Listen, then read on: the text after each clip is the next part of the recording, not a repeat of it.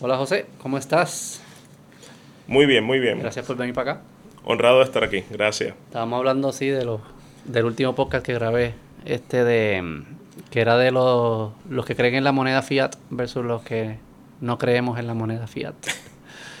Pero estaba viendo, estaba texteando hoy con uno de ellos, con Paul, y le envié ahí un website que se llame What the fuck happened, WTF 1971. Como que What the fuck happened en 1971. enseña un montón de gráficas de, de todos los indicadores importantes de la economía, de desigualdad, de salario promedio, de crecimiento económico, de inflación, qué sé yo qué. Y todos, en 1971 pasó algo que se descontroló, que no solo empeoró, sino que cambió la tendencia que llevaban por un montón de tiempo. Y ahí fue cuando salimos del gold standard. de casualidad. Se lo envié y me estaba diciendo otras cosas ahí, que no, que, que eh, ahí se abandonó el salario, el aumento del salario mínimo, lo que era, em, que, lo, que los bancos empezaron a tener más poder, claro, porque si abandonas el gold standard, eso es lo que pasa. Sí, porque el sistema económico se hace sujeto al crédito, claro. Claro. Y a quienes lo prestan. Y a crear dinero y, crear dinero a base de ello. Entonces, profe, bien interesante. ¿Cómo explicas el abandono del gold standard con la neuro? ¿Cómo es que tú le llamas? con la neuropolítica. Bueno, es una explícanos primero qué es neuropolítica y después podemos quiero analizar, quiero usar esa, ese lente para analizar, distintos temas. Claro, yo creo que antes de meternos a la discusión de lo que significa, porque es un tema que muchas veces coge a la gente desapercibido cuando se presenta la palabra, porque uno se preguntaría qué tiene que ver el neuro con la parte de política, el cerebro con la parte de política. Todo, yo no entiendo por qué es complicado, si nosotros somos resultado de nuestras acciones y nuestras acciones son resultados de que lo que dice el algoritmo de allá arriba, eso que obviamente todo lo que hagamos va a ser resultado de eso. Claro, pero si fuéramos a resumir toda la fórmula del humano en meramente esto es lo que me dice el cerebro, pues ¿verdad? pudiéramos tener un ejercicio muy fructífero como, como pudiéramos tener uno bien confuso. Em, y la confusión que está detrás de eso es hasta qué punto las acciones humanas son dictadas totalmente por las cosas que están instaladas ya en el cerebro. Vis a vis cómo el cerebro responde a cosas que están al exterior de él, cómo el cerebro responde a cosas que se le han presentado como ideologías, cómo el cerebro responde al poder, dicho de paso.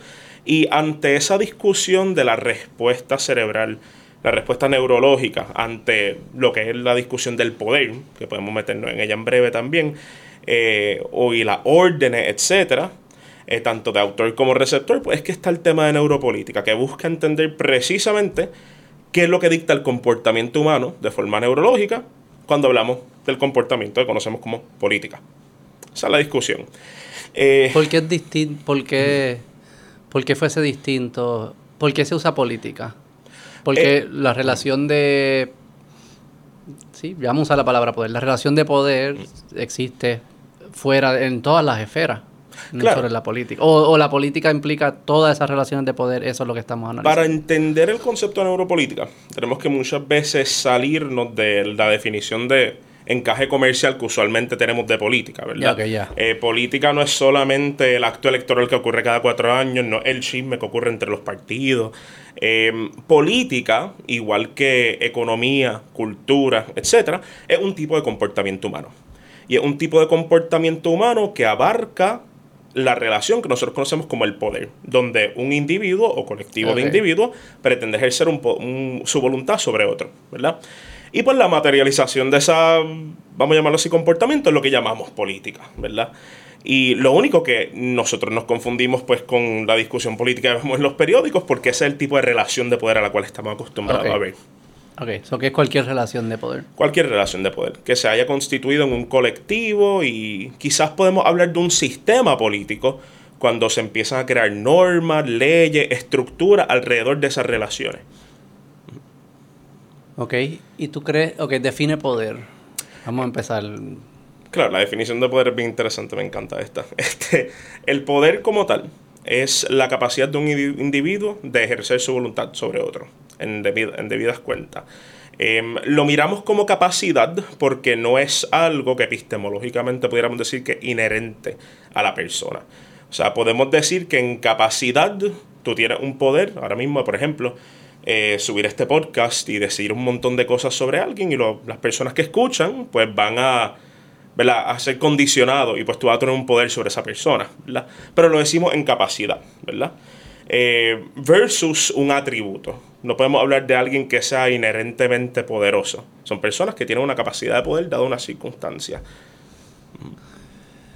Y la mera presencia de capacidad sin importar la disposición de usar el, poder. No, sin importar la disposición, aunque obviamente la disposición es la forma en la cual nosotros nos enteramos de que alguien tiene poder, ¿verdad? O sea, nos enteramos de que un presidente tiene poder cuando puede, mediante legislación o, mediante acta ejecutiva, ¿verdad? regular cosas que nos afectan, tales como la economía, la seguridad, la salud. Eh, si no fuera por el verbo mediante el cual se concretiza el poder, no sabríamos de que alguien es poderoso, ¿verdad? Y de hecho, si nos vamos a la literatura esta de conspiracy theories y todo eso, vamos a ver que hay una fascinación total con esas personas supuestamente invisibles que tienen un montón de poder y lo que fuese. Sí, el Deep State. Sí, el supuesto ¿Existe el Deep State o no existe? Y válgame, no, no sabría y no me han invitado a participar de él todavía, así que no. Em, yo creo que... yo no creo que hayan cinco personas ahí controlando todo. No, no Pero que haya personas súper poderosas que nadie sabe sí, por un chat de Telegram no se puede controlar el gobierno, mucho menos por una Pero debe haber, sí, como que institucionaliza, como personas institucionalizadas en el CIA y estas instituciones. No que controlan todo, pero que sí tienen algún poder Sí, de hecho, que no conocemos. La ciencia política, que dicho de paso es el campo donde yo ejerzo, no, no estoy mucho en la parte psicológica la discusión. Eh, la ciencia política habla de muchísimas formas donde alguien puede retener poder sin ser necesariamente parte del aparato formal. El caso tradicional en los Estados Unidos, por ejemplo, es el financiamiento de los partidos. Yo no tengo que ser un oficial de un partido, ser un ejecutivo de un partido, pero sí puedo donarle y hacer ese partido económicamente dependiente a mí y de esa forma canalizar mi agenda mediante él.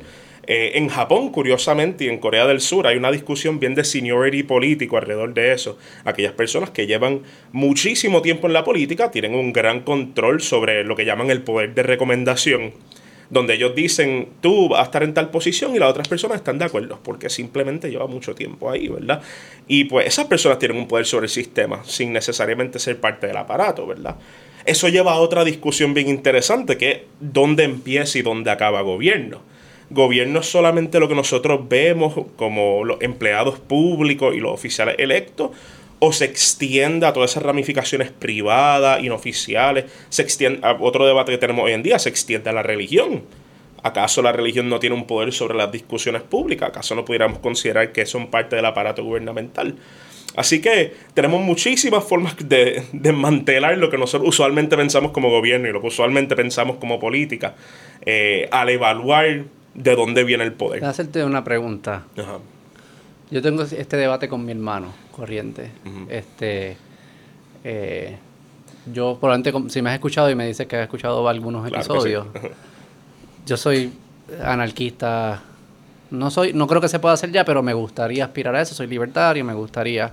Yo creo que pudiésemos evolucionar de forma de civilización a, a vivir unas sociedades donde no haya un un poder centralizado para todas las actividades de la vida. Antes de que me des la pregunta, lo que me mencionas es bien interesante porque yo tengo muchos colegas que dan clases de política y son bien uh, agresivos a la idea anarquista. Pero curiosamente, cuando tú notas esa idea anarquista, las ideas anarquistas son precisamente lo que se supone que lo que el gobierno nos lleve. Si hipotéticamente el gobierno está, está presente para resolver unos asuntos, al momento que se resuelvan, ¿acaso el resultado no debe ser descontrol de algo? Y hay muchísimos politólogos, especialmente un mentor mío, eh, Mick Moore, allá en Inglaterra, que decía eso, the, goal of government should be a contained anarchy. Y the moral goal of government. Y nada, cierro paréntesis. Interesante. Entonces, el debate que tengo con mi hermano es y lo entiendo y no sé, me gustaría ver, pensarlo contigo. Es que él dice, es que siempre va a surgir alguien más poderoso y se va a convertir en lo que llamamos gobierno hoy. Y que las democracias constitucionales, llamémosle, es nuestra mejor solución, es el equilibrio de Nash, digamos, el equilibrio de Nash de eh, un intento de de anarquía y poder, anarquía y poder, y llega a este como balance que donde es, parece que pudiese ser más anárquico, pero no necesariamente, porque es que ese es el balance, porque siempre va a surgir alguien más poderoso. Más poderoso que por definición es alguien que está dispuesto a usarlo, no, no, no más fuerte. Es, más, es que esté dispuesto a usar su fuerza. Que tenga la capacidad de usarlo. Que tenga la capacidad y la disposición de usarlo. Este, y yo pensando, la mayoría de mis relaciones y las más importantes son anárquicas. No hay nadie que me está diciendo cómo tú y yo tenemos que interactuar aquí, cómo yo interactúo con mi esposa. Se llega a un equilibrio, voy a usar la palabra natural porque nadie me lo está imponiendo, se llega como un equilibrio y podemos tener relaciones extremadamente fructíferas de colaboración, de criar hijos y niños, hacer unas cosas sin que nadie nos esté diciendo estas son las reglas que tienen que seguir. ¿Por qué eso no se puede traducir, quizás no hoy, pero en algún futuro no se puede traducir a una sociedad sin una presencia de un poder absoluto? Como Yo- tú que estudias la evolución del poder y has entendido, eh, yo fallo, estoy tengo demasiada esperanza o es algo que tú, que cómo tú ves eso, no, no. Yo creo que, y esto lo digo si- si- sin, la intención de, de sumar y de motivar argumentos, pero yo creo que la dinámica de poder que existe en, en lo que será tus familias, tus amistades, igual que en las mías, que aparenta ser la misma, eh, sigue siendo una dinámica de poder. Que se concretice en el aparato, ¿verdad? De supraestatal que nosotros criticamos es otra cosa, pero hay una dinámica de poder. Y lo que llamamos esos hiperaparatos de, de gobierno gigantescos, estos, eh, se construyen sobre un montón de ladrillitos que se organizan en una edificación bajo un consenso de lo que significa el poder, ¿verdad? Todos tenemos un consenso, disculpa, que en nuestra familia, ¿verdad? Tenemos un deber con los menores, ¿verdad? Tenemos que cuidar de los niños y a base de eso creamos unas normas particulares de cuál es la expectativa del padre o de la madre o de una familia no heteronormativa alrededor de todo eso, ¿verdad? Ahora, cuando en el colectivo surge un problema alrededor de eso, pues, pues surge el primer concilio, los primeros tribunales, ¿verdad? Que ejercen un castigo de ley y después de eso eh, se crean unas normas entre el conjunto. Yo creo que el microladrillo del cual estamos hablando ahora mismo es parte de todo el sistema. Y por eso es que ahorita traje la pregunta de hasta qué punto llega gobierno. Yo no creo que el gobierno acaba con el proyecto de ley, acaba también con cómo nosotros Pero corremos la explícame, no casa. estoy, no estoy seguro que estoy siguiendo lo que estás diciendo, del Ah. microladrillo y todo esto. A lo que me refiero es que la fórmula la cual describe no es necesariamente anárquica por motivo de que opera dentro de un espacio de consenso societal grande que a su vez sustenta el aparato, ¿verdad?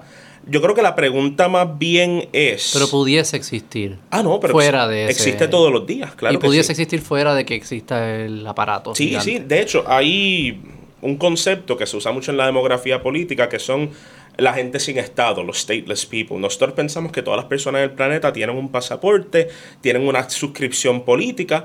Pero nos vamos a dar cuenta que son solamente 28% de todas las personas del planeta las que cumplen con esa norma típica de ciudadano. ¿En serio? las compa- sí. 28%, la minoría 28%. del mundo. ¿Y, y dónde, y, y dónde están las otras personas? Todas las otras personas son participantes, son considerados legalmente ciudadanos, pero que si participan de Estado, lo absoluto, que si Ya, pagan ya, ya. impuestos. O sea, como que están dentro de lo que las fronteras nosotros llamamos Sí. Estado, pero su vida no es... Inclusive, Eso vamos, como en China, la- fuera de las ciudades de China. vamos a decir Puerto Rico también. Este, hay una área en Puerto Rico donde la policía llega más rápido que en otras áreas. Hay una área en Puerto Rico donde las personas, unos pagan una- un rango de impuestos, otros no pagan rango de impuestos. Hay alguna área en Puerto Rico donde yo puedo llamar a mi representante y ya el próximo día tengo una reunión para discutir un proyecto de ley. El otro día no.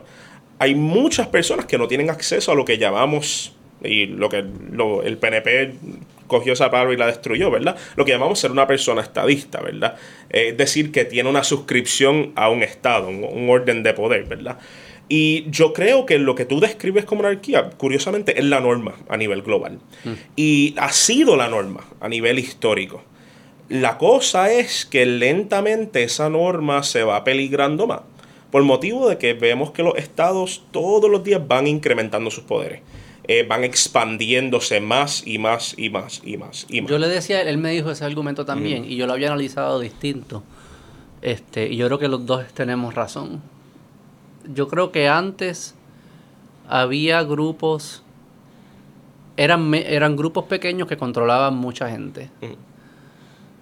Hoy en día son grupos grandes que controlan a grupos pequeños. O sea, las democracias, en las mayorías mandan en lo que fuese.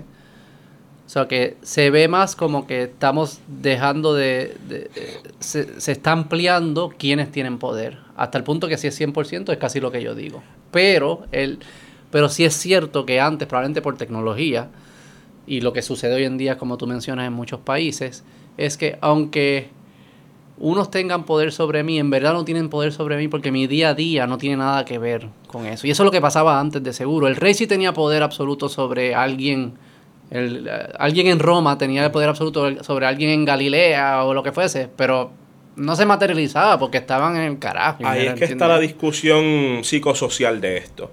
Nosotros decimos, por ejemplo, que somos ciudadanos de los Estados Unidos de América. Y al momento que nos toca ejercer el poder de esa susodicha ciudadanía, pues podemos sacar un pasaporte. Podemos clamar beneficios de seguro social. Y cuidado, pues somos de Puerto Rico. Este, Pero puedes viajar, y algunas podemos viajar y lo que fuese. Pero notemos que en la oscuridad de la noche, nosotros acostados en la cama mirando hacia el techo, tenemos que preguntarnos dónde está el gobierno ahí, ¿verdad? Eh, muchas veces... No existe. Ah, existe, claro, pero No, ¿dónde no es que se ejerce el poder del gobierno? No, obviamente no está ahí contigo acostado. No está ahí, Y- pero el ideal sí. El ideal de que yo voy a dormir y que por alguna razón, si algo me ocurre en cinco minutos, plap, supuestamente, esto es una caricatura mía. Pero no viene el Llega el. FBI, ¿verdad? Lo que No viene el gobierno, viene una persona. Viene una persona. Sí, sí, sí. Y ahí es que viene toda esa discusión del origen del poder eh, o de lo que significa poder, porque muchas veces nosotros tenemos lo que se llama el poder fantasmagórico. Y el poder fantasmagórico es una ilusión que muchos humanos se crean de que estamos seguros porque estamos bajo un estado. Pero si tú miras a tu alrededor, en este mismo espacio, ¿dónde es que está el gobierno? ¿Verdad? Pero eso es bien loco porque cuando dicen, ¿cómo está cuando dicen el gobierno de Puerto Rico visita la capital de los Estados Unidos, Washington DC? Mm, el gobierno de Puerto no. Rico no, yo no, no fue un cantito de mí, fueron unas personas. Sí, no y, fue- y- y fueron una, el gobierno fue una fiesta, el gobierno no fue una fiesta, fueron Pedro Pierluisi fue una fiesta. Y ahí no fui a la fiesta. Pero ahí yo creo que hay un lo que llamamos un Freudian slip, ¿verdad? O una hermenéutica particular, porque tenemos que cuestionar eso y decir. ¿Qué es una hermenéutica? Aquí tienes que... este, Perdóname, yo soy bien, bien, Puedes bien decirla, sí. pero tienes que explicármela. No, no, la hermenéutica es simplemente en palabras cortas, ¿verdad? El análisis que le damos a las palabras que se utilizan en un Ah, sí, contexto. sí, y, sí, sí, sí, sí. y mm, cuando hablamos de eso, tenemos que pensarlo de dos formas. Podemos criticarlo y decir, válgame, es verdad, el gobierno de Puerto Rico no está en Washington DC visitando al presidente. O podemos mirarlo de otra forma y decir, válgame, el gobierno de Puerto Rico genuinamente es dos personas. Y muchas veces, lamentablemente, la respuesta va a darte cuenta que sí. Que, la que los gobiernos son figuras mucho más reducidas de lo que parecen. Tienen un, Son dos personas. tienen una hueso. capacidad de poder bien grande. Ahí es que viene la diferencia del umbral de poder versus el verbo del poder, ¿verdad? Eh, en cuanto a qué cosas supuestamente nosotros como democracia le dimos el permiso al gobierno para hacer. Esa Y- otra que me dicen, el, el famoso El contrato contra- social que yo sí. firmé y no se me acuerdo, yo no, yo no estaba Sí, consciente yo no estaba presente tampoco. Este, Pero mis ancestros lo firmaron y todo Y esto. con todo eso, Y no- hipotéticamente, si nosotros fuéramos a creer en un contrato social, que también otra discusión bien particular de, de estos campos, tenemos que preguntarnos, ¿el contrato social, en términos legales, es meramente una relegación de responsabilidad a otro actor para que lo cumpla, es decir, al gobierno? O, o es algo a lo cual genuinamente yo estoy atado? Porque tenemos que también preguntarnos, supuestamente existimos una democracia, ¿verdad? Pero esa democracia no es una en la cual a ti te textean y te dicen, oye Beto, ¿qué tú piensas de el proyecto que tiene Georgie Navarro ahora presentado? Que es, eh, vamos a quitarle el financiamiento a, al cabildeo de los otros estatus que no sean la estadidad. Beto, ¿qué tú piensas de ¿Es esto? verdad? ¿Eso es un Sí, proyecto? es un proyecto está ahora mismo. Este, lo tiro al medio. Eh, nada, eh, lo que importa es que si una democracia directa, se supone que a ti te llegue ese texto y que tú digas, estoy en desacuerdo y que eso vaya a un file de un montón de otros electores y que supuestamente por una mayoría preferiblemente no simple, pues la legislatura decida. Pero Mm, no, lo no que simple. nosotros estamos haciendo, sí, porque yo tengo muchos Tú eres problemas. anarquista, eres anarquista. No sé. Eh, mi empleador no está escuchando esa parte. Eh, pero la, lo que pasa es que tengo mucho problema con el 50% más uno electoral, pero nada. Eh, si fuera una democracia directa, pues eso sería ¿verdad? la fórmula. Pero no, nosotros supuestamente mediante este contrato le relegamos el poder a algunas personas y estas personas pues cumplen con tener ese poder por unos cuatro años Y también el sistema legal nos dice, oh, y no te preocupes si hacen algo que no te gusta, porque puedes simplemente votarle en contra el, el próximo cuatrenio. Cosa que es problemática también porque no hay tal cosa como un voto en contra. Yo no puedo decir no estoy a favor de este candidato, solamente puedo decir estoy a favor de este otro, dentro de un rango de alternativas que se me han presentado, dicho de paso, por las mismas personas en poder. Así que tú tienes una tautología, una circularidad, ¿verdad?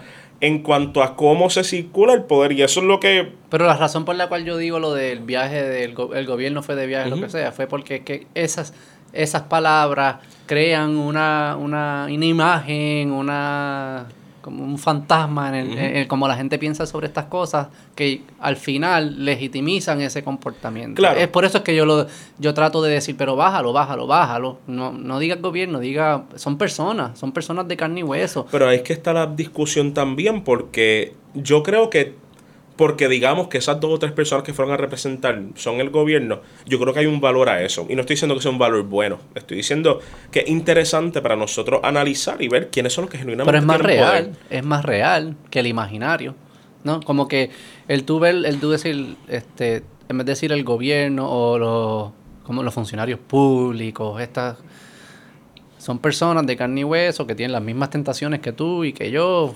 fortalezas, debilidades, que hace tres semanas antes de las elecciones era vecino tuyo. No obstante, cuando se salió, cuando se promocionó eso, se promocionó como el gobierno. Lo cual significa que estas personas tienen una capacidad de poder, que es diferente, que supuestamente nosotros le hemos dado. Por eso, eso es lo que me refiero, que el lenguaje nos ayuda a, a, primero entender por qué se comportan como se comportan. Porque tú tienes unas expectativas como si fuesen distintos a nosotros, no tú. No estoy diciendo tú, la gente tiene unas expectativas como si fuesen distintos a nosotros.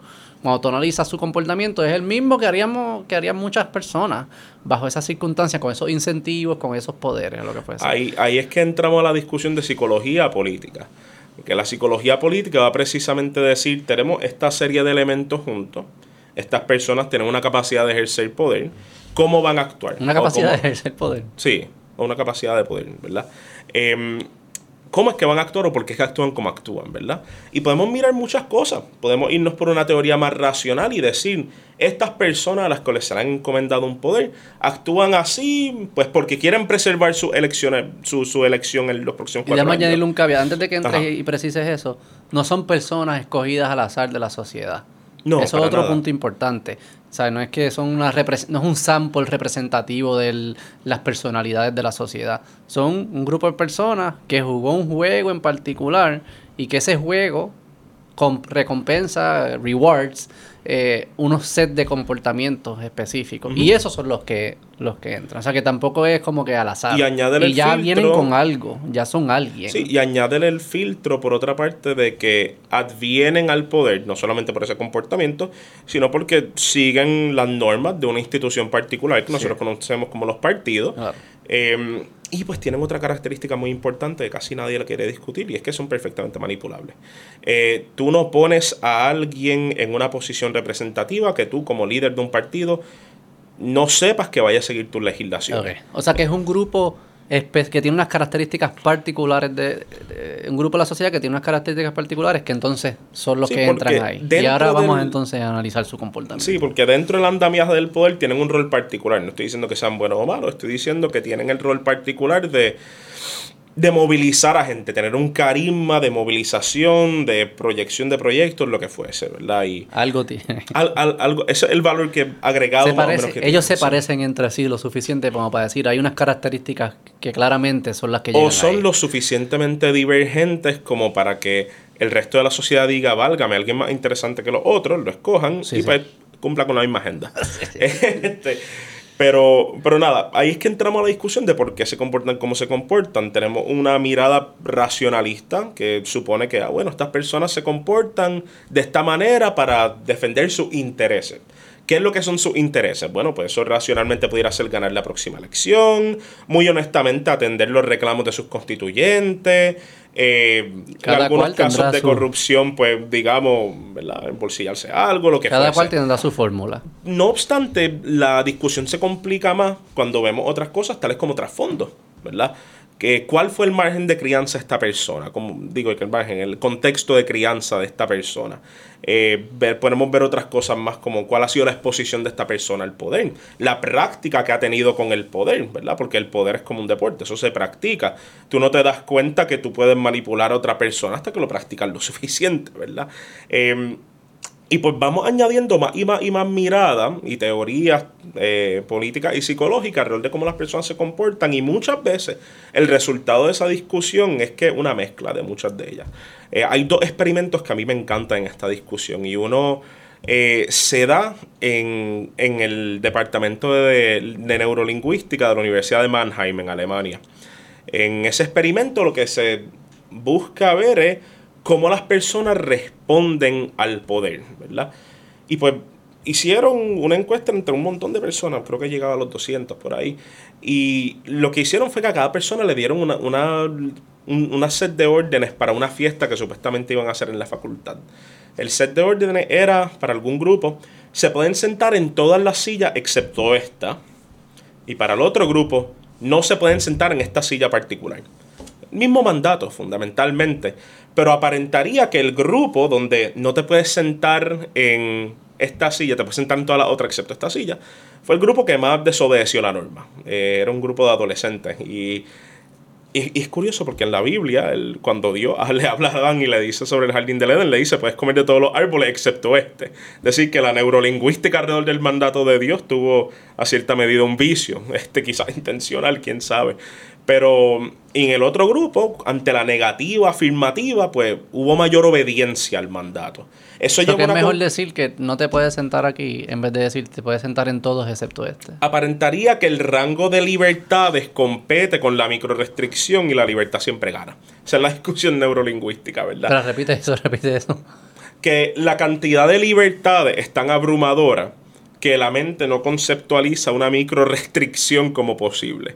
Em, dicho de paso, esto también se dio entre adolescentes, que es el grupo más irreverente demográfico. y una vez también. Este, entre otras cosas. Pero un experimento que es particular por motivo de que vemos que las personas responden diferente a los idiomas de poder. Y pues vamos a notar que en los partidos hay diferentes idiomas de poder, hay diferentes ideologías de poder, conceptualizaciones de poder, por lo cual hay diferentes mentalidades de poder alrededor de cómo, de qué obedecer, qué desobedecer.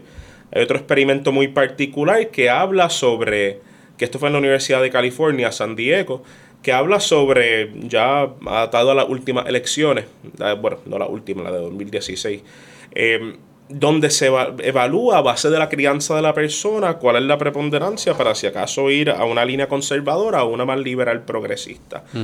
Hogares que, en los cuales había un régimen más autoritario por parte de los padres tenían una inclinación un poco más eh, conservadoras versus que hogares donde había una inclinación más, más libertarias, vamos a ponerlo así entre las personas. Oye, no, no me eh, dañes esa palabra. bueno, sí, en el sentido de que los individuos responden a la libertad que ejercen, vamos a ponerlo así, pues, eh, pues tenía unas inclinaciones más progresistas, ¿verdad? Y pues hay un montón, un montón, un montón de experimentos. Lo que nos importa es darnos cuenta de que aparentaría que nuestro comportamiento está viciado por muchas más cosas que no son simplemente nuestros intereses al momento o la ideología en las cuales supuestamente creemos. Y digo supuestamente porque es otra discusión también. muchas cosas. O sea que nuestro, entonces nuestro comportamiento es bien complicado.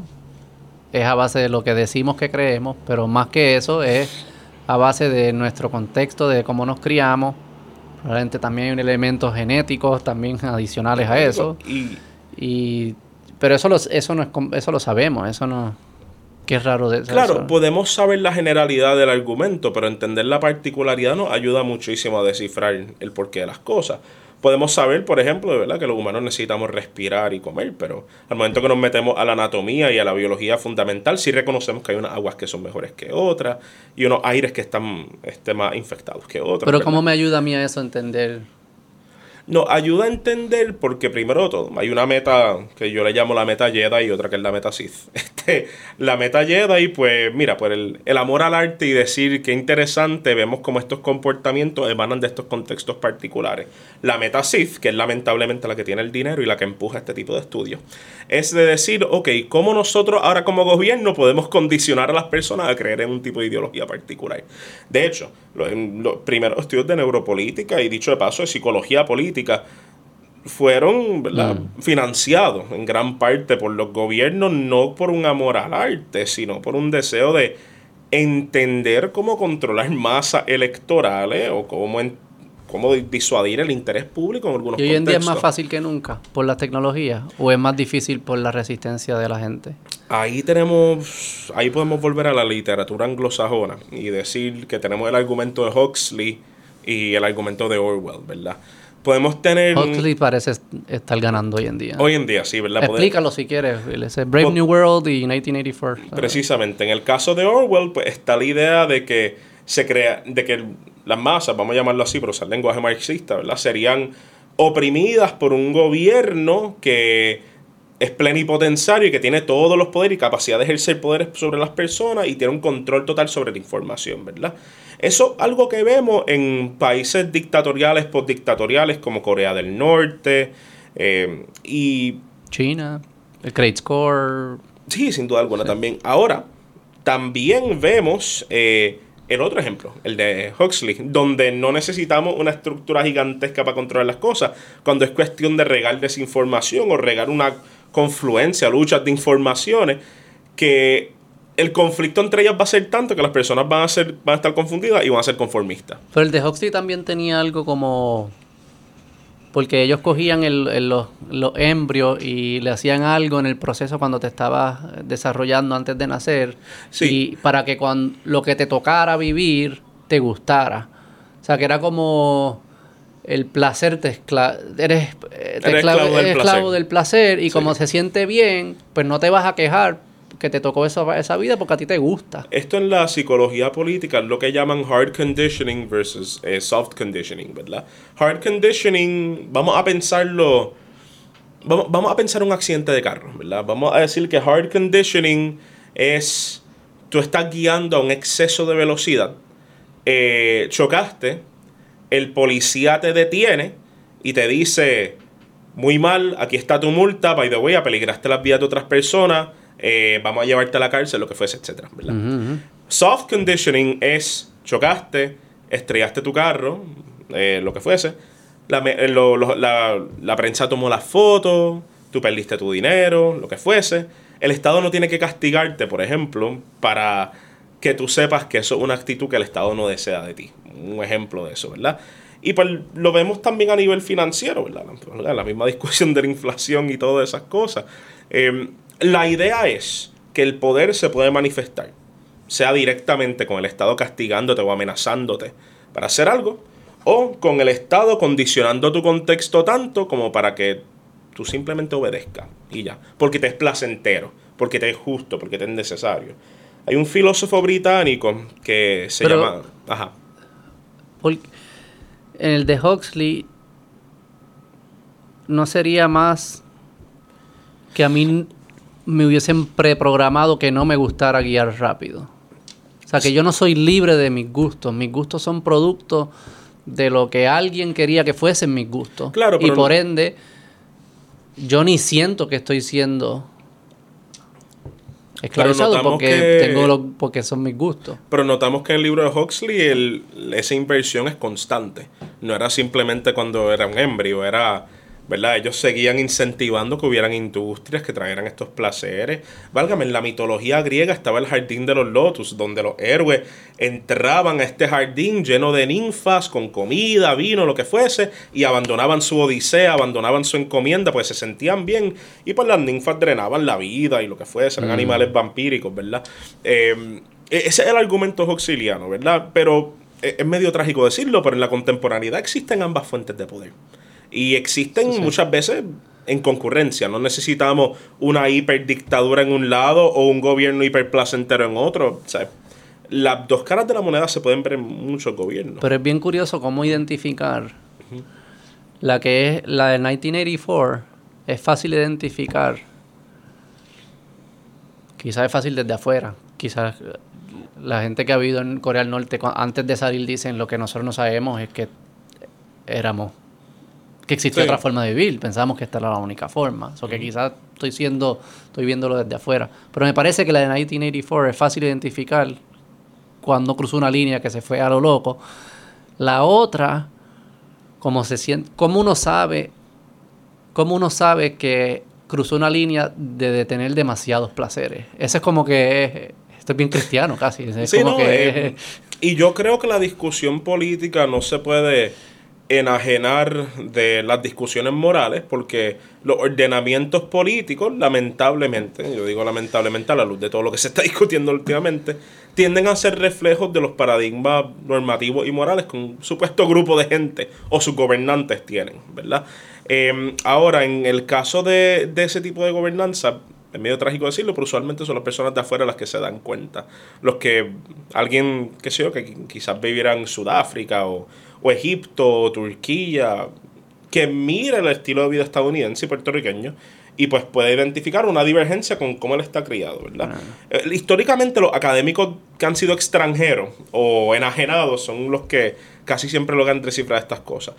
Pero podemos ser realistas y decir que, mira, muchas veces en el caso estadounidense es cuestión de follow the money. También podemos ver que hay muchos consumos que el puertorriqueño, que el ciudadano estadounidense promedio efectúa, que van a un fondo que le pertenece a una compañía particular, que dicho de paso financia un partido particular, que este partido al llegar a los escaños políticos le facilita la vida empresarial a la compañía. Son cosas evidenciables. Yo creo que hay suficiente evidencia para nosotros poder, nosotros en contexto racional, decir, sí, mira, me están gobernando mediante placeres.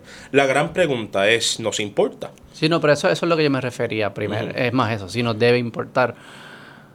Que eso para mí es el gran debate de que, existe en gran debate. Es como un meta, existen muchos debates. Pero como yo trato de analizarlo es, yo siento que hoy en día han pasado dos cosas, dos grandes corrientes. Una es, parece que haber una capacidad ilimitada de producir lo que cualquiera quiera consumir. Ilimitada por el momento. Ilimitada por el momento. Sí, sí, pero por el momento. O una percepción de que es ilimitada.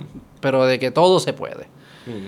Y a la misma vez, mientras desarrollamos esas capacidades tecnológicas de hacer eso, también nos dio por un abandono a la moralidad, a, las conversaciones morales, de que exista tal cosa como una moral porque se ve como un rechazo a la religión y, y, todo esto, porque antes pues sí la moral pues era producto, venía de las religiones.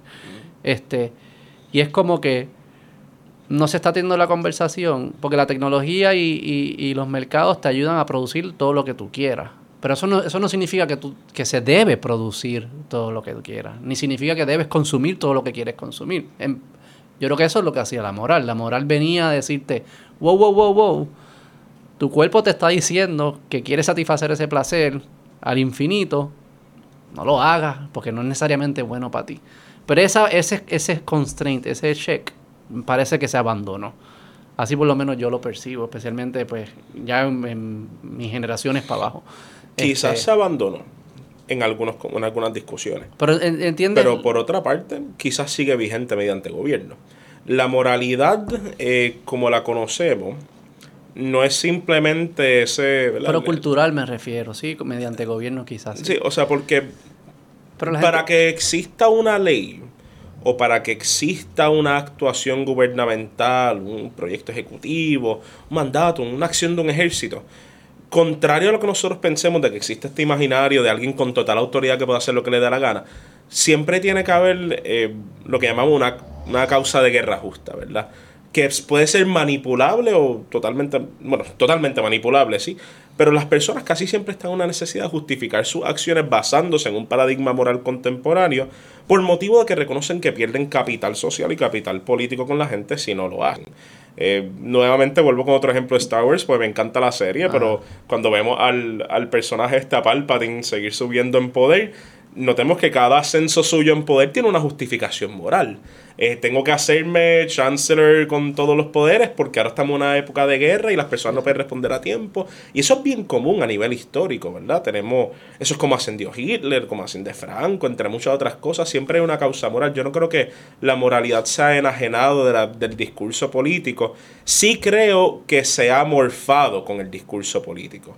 Y a eso es que yo quería ir a, al filósofo este británico David Hume pues David Hume es alguien muy particular en su análisis político porque él dice que las personas sí tienen unas inclinaciones a creer y a actuar de una manera, pero que todo lo que son las actuaciones que hacen a nivel societal y todas las justificaciones que hacen, no las, las hacen con una racionalidad que está viciada por eso, ¿verdad?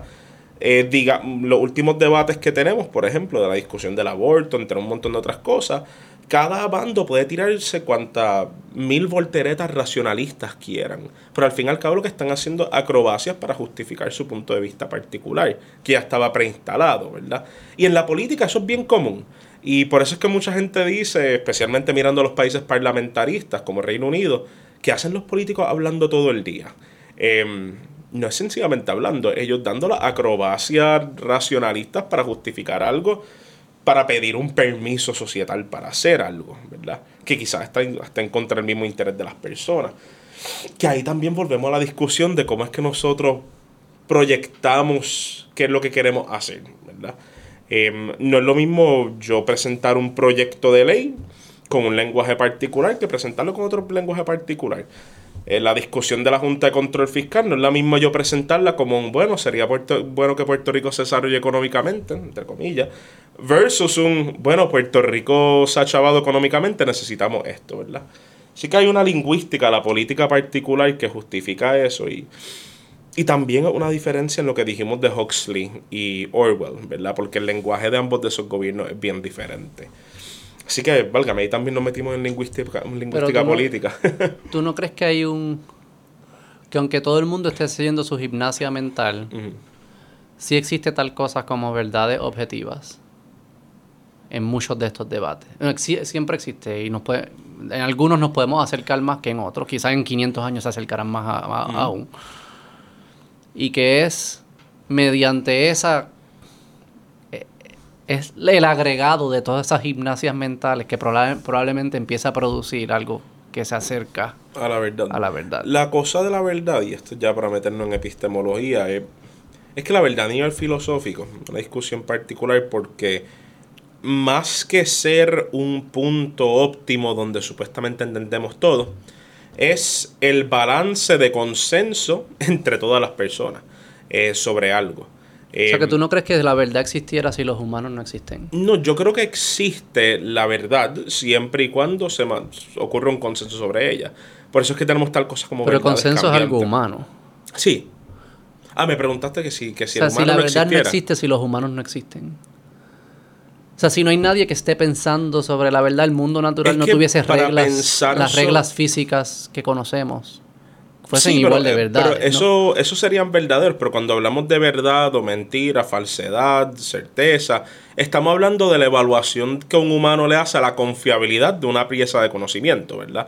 O sea que cuando hablamos de estas discusiones de verdad, sí, sí, estás hablando a físico. Estás hablando a layers. Sí, sí, pero que, que mientras más el layer se, se acerque a la verdad natural, física, que existe o sea, la gravedad existía aunque los cavernícolas no la entendieran. Claro. Claro, eh, y existía y era, la misma fórmula. Y, los dinosaurios y, existían. Pero nuestros cuentos son layers que nos ayudan a, son la interfaz entre nosotros y ese, y ese mundo natural. y mientras más nuestro entendimiento. nuestro entendimiento. Pero es como un, sí, es como un, es como los sentidos. Los sentidos son layers que están procesando información del mundo natural. Yo asumo que el mundo no se ve como yo lo veo. que son mis ojos procesando información lo suficientemente cercano a la realidad para yo poder interactuar con este mundo y no caerme y, moverme. Pero no quiere decir que así sea. Pero mientras, mientras mejor sea el layer, mejor medido en cuánto se acerca a la, a la realidad, más útil va a ser para yo sobrevivir, probablemente. Sí, sí, y ahí es que está la discusión. Ahí también podemos hablar de una discusión de poder, porque Cuando hablamos de la evolución del poder, vamos a notar que los el primer ejercicio de poder que, bajo el cual el humano se ejerce no es un poder entre humanos, es el poder contra la naturaleza para sobrevivir, ¿verdad? Em, y la búsqueda de la verdad tiene un impacto en, como bien dices, ¿verdad? De sobrevivir porque tenemos un conocimiento más certero, más confiable de cómo llevar a cabo nuestros negocios en nuestro día a día. Em, pero por eso yo no me atrevo a prestarme a la discusión de una verdad absoluta, no porque sea relativista, no soy relativista, sencillamente, sino que me refiero que lo que es la verdad es meramente nuestro apercibimiento de la confiabilidad de una pieza de conocimiento. Y para nosotros saber si confiamos en algo, tenemos que experimentar sobre ello, tenemos que evaluar cuál es la falsedad en otras informaciones. No a priori. Y es, después de hacer los experimentos. Muchas veces, sí, sí. Eh, Yo diría que probablemente siempre, sí. Ok, sí. Voy a ceder a esa, siempre, siempre. Este, pero si no, si, no, si no, sé, escéptico. Si alguien te lo dice que esta es la verdad sin demostrártelo, pues sé escéptico. Y yo creo que es bueno que lo hagan porque si no, no incentivan la duda y sin la duda no tenemos estos ejercicios que estamos haciendo hoy. Así que, pero nada. Em, eh, pero entonces si cogemos ese mismo concepto de verdad y lo llevamos a las discusiones políticas, vamos a notar que cuando hablamos del estatus, por ejemplo, o medidas legislativas, los, legisladores y los políticos dicen, mira, esta es la verdad, estos son los hechos, esto es lo que hay que hacer para hacer tal y tal cosa. Muchas veces un resultado positivo de esos tipos de actuaciones eh, surgen de forma resultativa y muchas veces por suerte. A lo que ¿Qué significa de forma resultativa? No, que me, refiero que es un resultado casi inesperado. Em, muchas veces en el proceso político, esto es algo bien particular de la democracia, a ti lo que te interesa es el proceso para hacer algo, más que hacer algo en sí. Eh, muchos contratistas públicos... 100%. Eso es lo que nos debería importar. Claro, pero a lo que me refiero es que muchos contratistas... Eso es lo que la gente le importa. A la mayoría de la gente le importa el supuesto resultado. Esa es la cosa. La intención, que es lo más loco. el elector le, le, interesa que la persona que la escoja, o ella escoja, em, lleve una mejora en el pueblo, ¿verdad? No Sin importar el proceso. No obstante, al político le importa el proceso.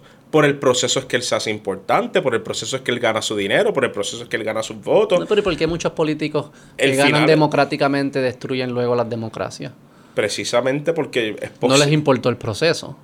No, no, no, el proceso le importó totalmente. El problema es, o sea, tú querías que este político llegara a realizar la meta de la democracia, o facilitarla, o mejorarla, o lo que fuese, y no lo hizo, obviamente, en contra eso.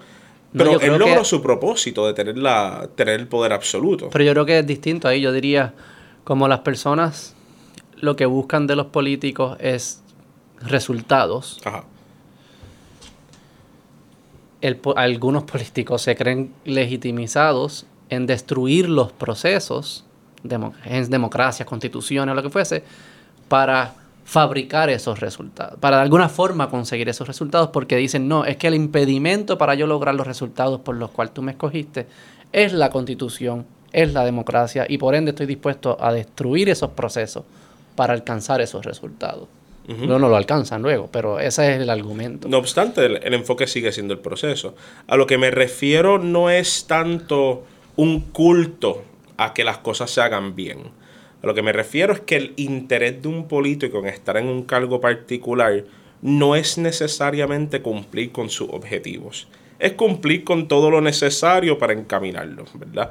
Eh, por ejemplo, podemos tener la construcción de un edificio en un municipio, pero la intención verdadera de las élites políticas en construir ese edificio no fue tener un edificio, fue simplemente canalizar dinero mediante el proceso a quizá un colaborador de un partido, alguien que ha ayudado en algo, ¿verdad? Y muchas veces la el meta... Collateral damage, el, el, resultado eh, eh, periférico era el edificio, la meta era canalizar el dinero. Sí, y, igual por otra. Y mientras más lo puedas encajar, que parezca que se hizo un edificio por la gente, pues me, Exactamente, ahí es que viene la acrobacia de lo que estamos hablando, la discusión política, pero también la, la, discusión de la Junta. La meta no es necesariamente saldar la deuda de Puerto Rico, al contrario, es bien conveniente a la gente que está en poder que sigue existiendo una deuda. Eh, una deuda implica control de parte de un conjunto a un Estado. Eh, ¿Pero tú crees que los individuos piensan así? Los como que yo no sé, de- de- como que yo lo entiendo y lo digo. Esa es la O sea, pero me imagino los individuos que están sentados en la junta, digamos. Ujú. Este, Yo creo que sí. O sea, que ellos están pensando, ah, estamos diciendo esto de la deuda, pero en verdad no queremos que nunca se acabe la deuda porque es lo que es lo que me hace relevante a mí. Eso y me da poder. Posiblemente eso no, no sería algo raro. Yo creo que es algo ¿Sabes tan que yo- descabellado. ¿Sabes que yo he pensado eso también? Aplica a las milicias, aplica a las O compañías. sea, que yo estaba pensando dónde aplica también en los, en los social justice warriors. Las personas que dicen que quieren luchar contra el racismo tienen un incentivo de que nunca se acabe. Porque lo que les da estatus social y, eh, eh, a esas personas es su habilidad de siempre encontrar racismo. Y, decir y, y lo que hacen, cambian las reglas de lo que implica racismo para que siempre exista, porque es, lo, es, esa, misma, es esa misma ley aplicada en todas las facetas de la vida. Eso, eso siempre pasa así. Más que aplicado en todas las facetas de la vida. Bueno, no quiero hacer la abstracción No, a otros pero- campos que no me toquen, No, pero, ya hablamos de justice warriors, políticos, económicos. pero en, la, en la discusión gubernamental, ciertamente. Eh, y, y a esto volvemos a la frase de lo que discutimos al principio O sea, con la discusión anárquica. Cuando hablamos de la discusión anárquica, que yo te dije que, que, que la meta moral de todo gobierno debería ser no existir, en, en palabras cortas. Como todos sin fines de lucro. Ex- Exactamente. Pues vamos a notarnos que al momento que se crea un- una rigidez de subsistencia alrededor de una institución, pues sí, las personas que están ahí van a pensarlo dos veces antes de resolver el problema, porque representa... Pero es consciente, eso es lo que yo no... Yo, yo sé que así, si, si yo veo la historia, si viene un alien y lo ve Ajá. y dice, lo que tú dices es consistente con el comportamiento que yo he visto. Y por ende es cierto. Eso es lo que diría un alien. Yo que soy ser humano y conozco a algunas de estas personas, y yo me sospecho que tú también, es como que se me hace difícil pensar que son conscientes, desayunando, están pensando en esto, son tan, tan, y son tan hábiles. Quizás Hay un tema de habilidad también de lograr esto, Claro, how do claro. they pull it off? Quizás no hemos de mirarlo de una forma maliciosa Sí. y decir que estas personas están, vamos a decir así... ¿Sabes que no eh, resuelvas eso también para que... ah, Sí, no, no es eso, pero yo creo que podemos simplemente mirar los problemas que ellos atienden y darnos cuenta que hay muchos de ellos que son recurrentes. Pero no Ahora, es porque el electorado es porque esos no son los que se pueden resolver en el corto plazo o aparentar resolver en el corto plazo y, y tiene un incentivo político de que si te enfocas en las cosas que son más difíciles va a parecer que no hiciste nada y vas a perder. es posible, pero ante ello vemos el beneficio de tu ancar- anclarte, anclar tu campaña en una causa perpetua, una causa que no se va a resolver porque tú puedes ser el guerrero dentro de eso y siempre va a tener material, leña para tu fuego. Un estatus. Em, pero, sí, con estatus, entre otras cosas. Em, pero repito, Y en podemos cosas mirar no específicas también, ¿verdad? Como decir seguridad, de educación. ¿Cuándo se acaba? Pobreza. Educación.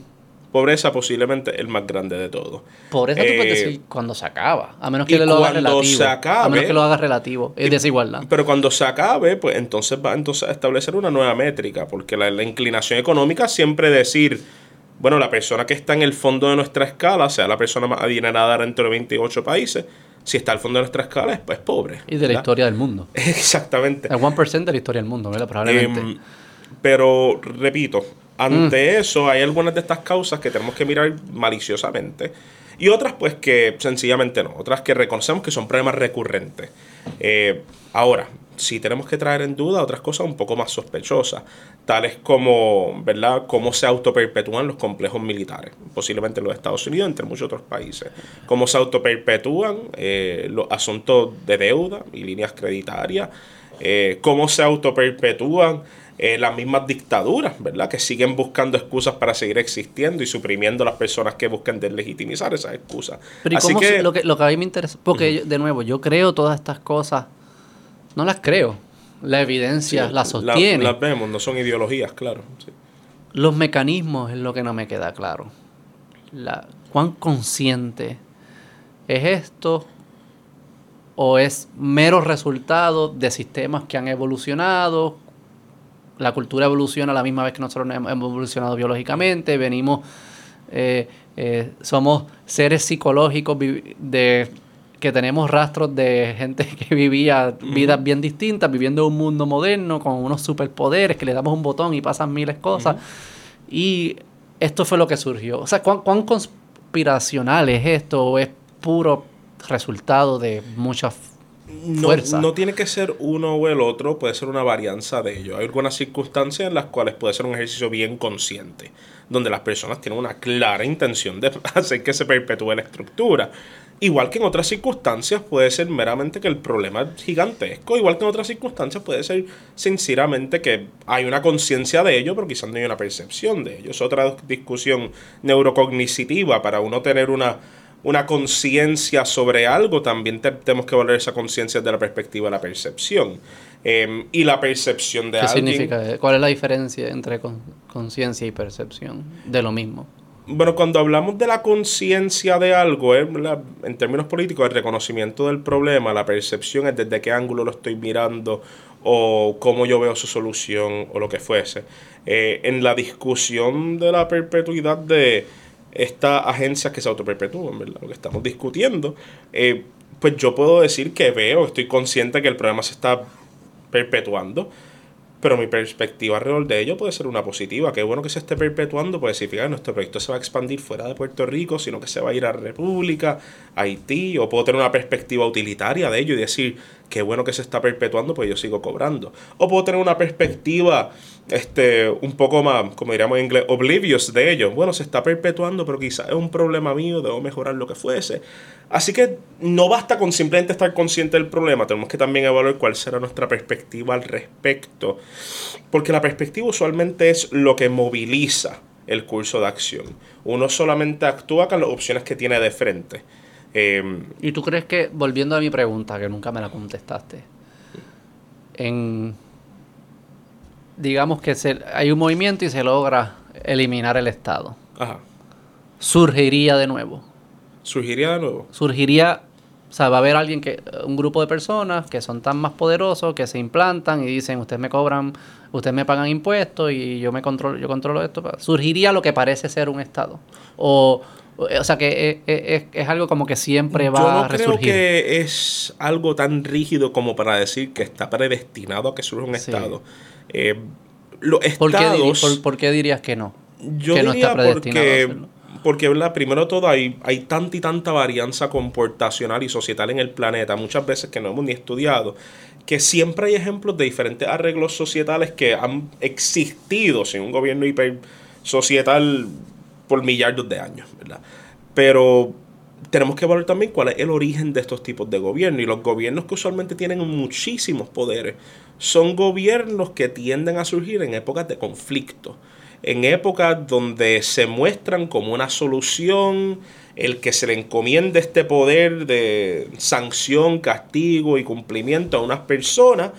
Y estas personas tienden a quedarse después. Y Mm, yo creo que depende de a qué circunstancias de problema esa sociedad particular va a estar expuesta. So que es posible, como que estamos ahí, va anárquico, estamos bien, sucede algún problema y parece que este grupo de personas son una solución a ese problema que parece ser bien, Sí, es bien digo- importante y se están, es como que se, se anclan. Hay una comunidad anárquica en el norte de México, con instancia con Estados Unidos, que se llama Maclovio Rojas. Le llaman anárquica simplemente por dos criterios que yo creo que no basta como para llamarlo anarquía, pero eh, simplemente porque se desuscribieron de obedecer al Estado Nacional de México y desmantelaron las estructuras municipales de ellos. Tienen como un consejo entre las personas que se reúnen una vez cada semana. ¿Cuánta gente son?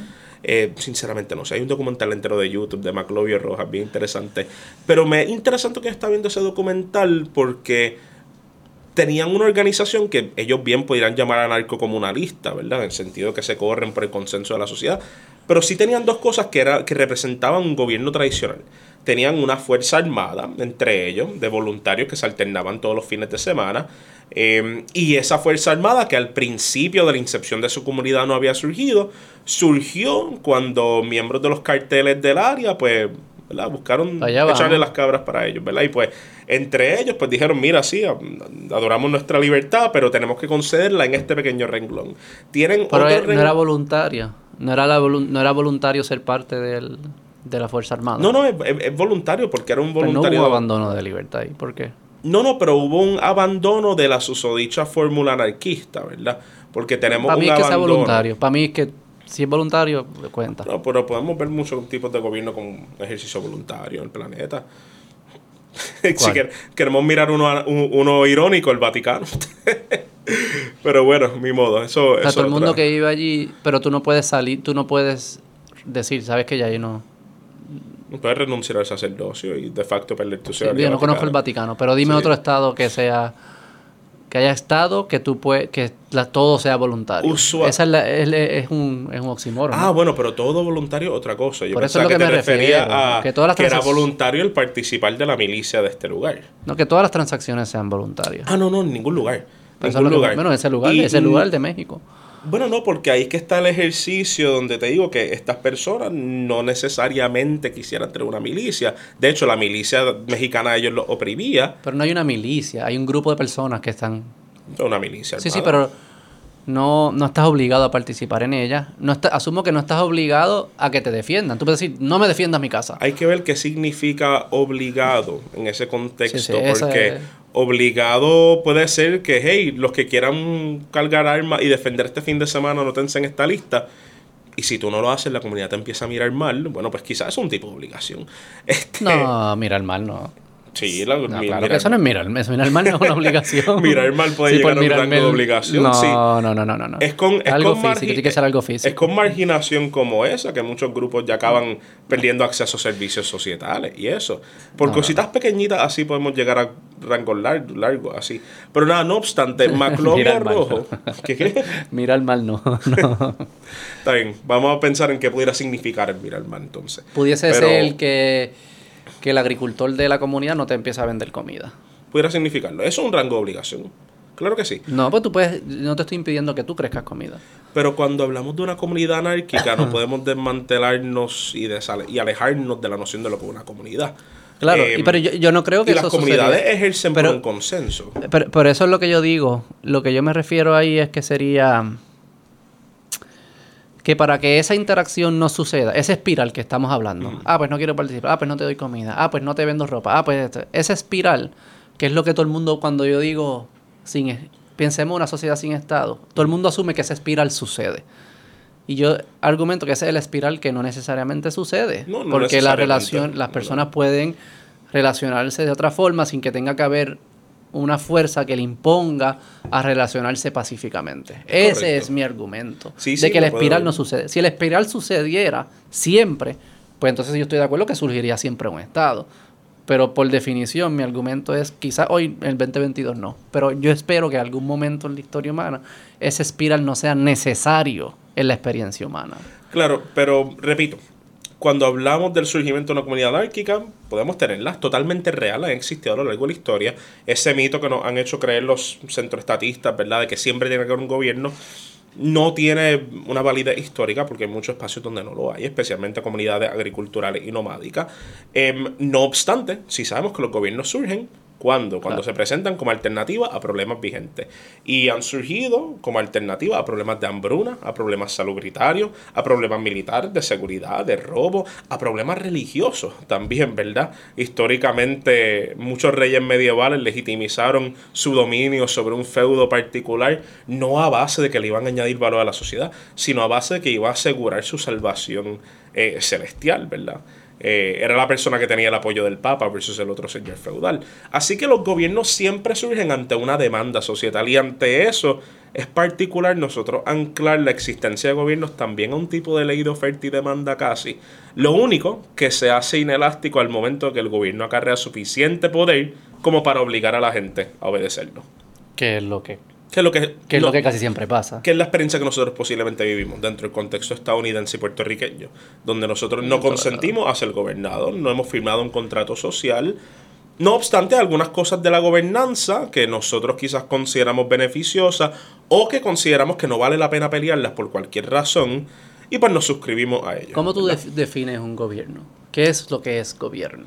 Eh, sé que hay distintas formas, digo, pero en esencia, ¿qué es la definición? De Yo creo que en esencia puede ser la misma definición en cualquier contexto. Un gobierno, nada más y nada menos que un arreglo particular dentro de una sociedad eh, que controla el comportamiento que nosotros conocemos como poder.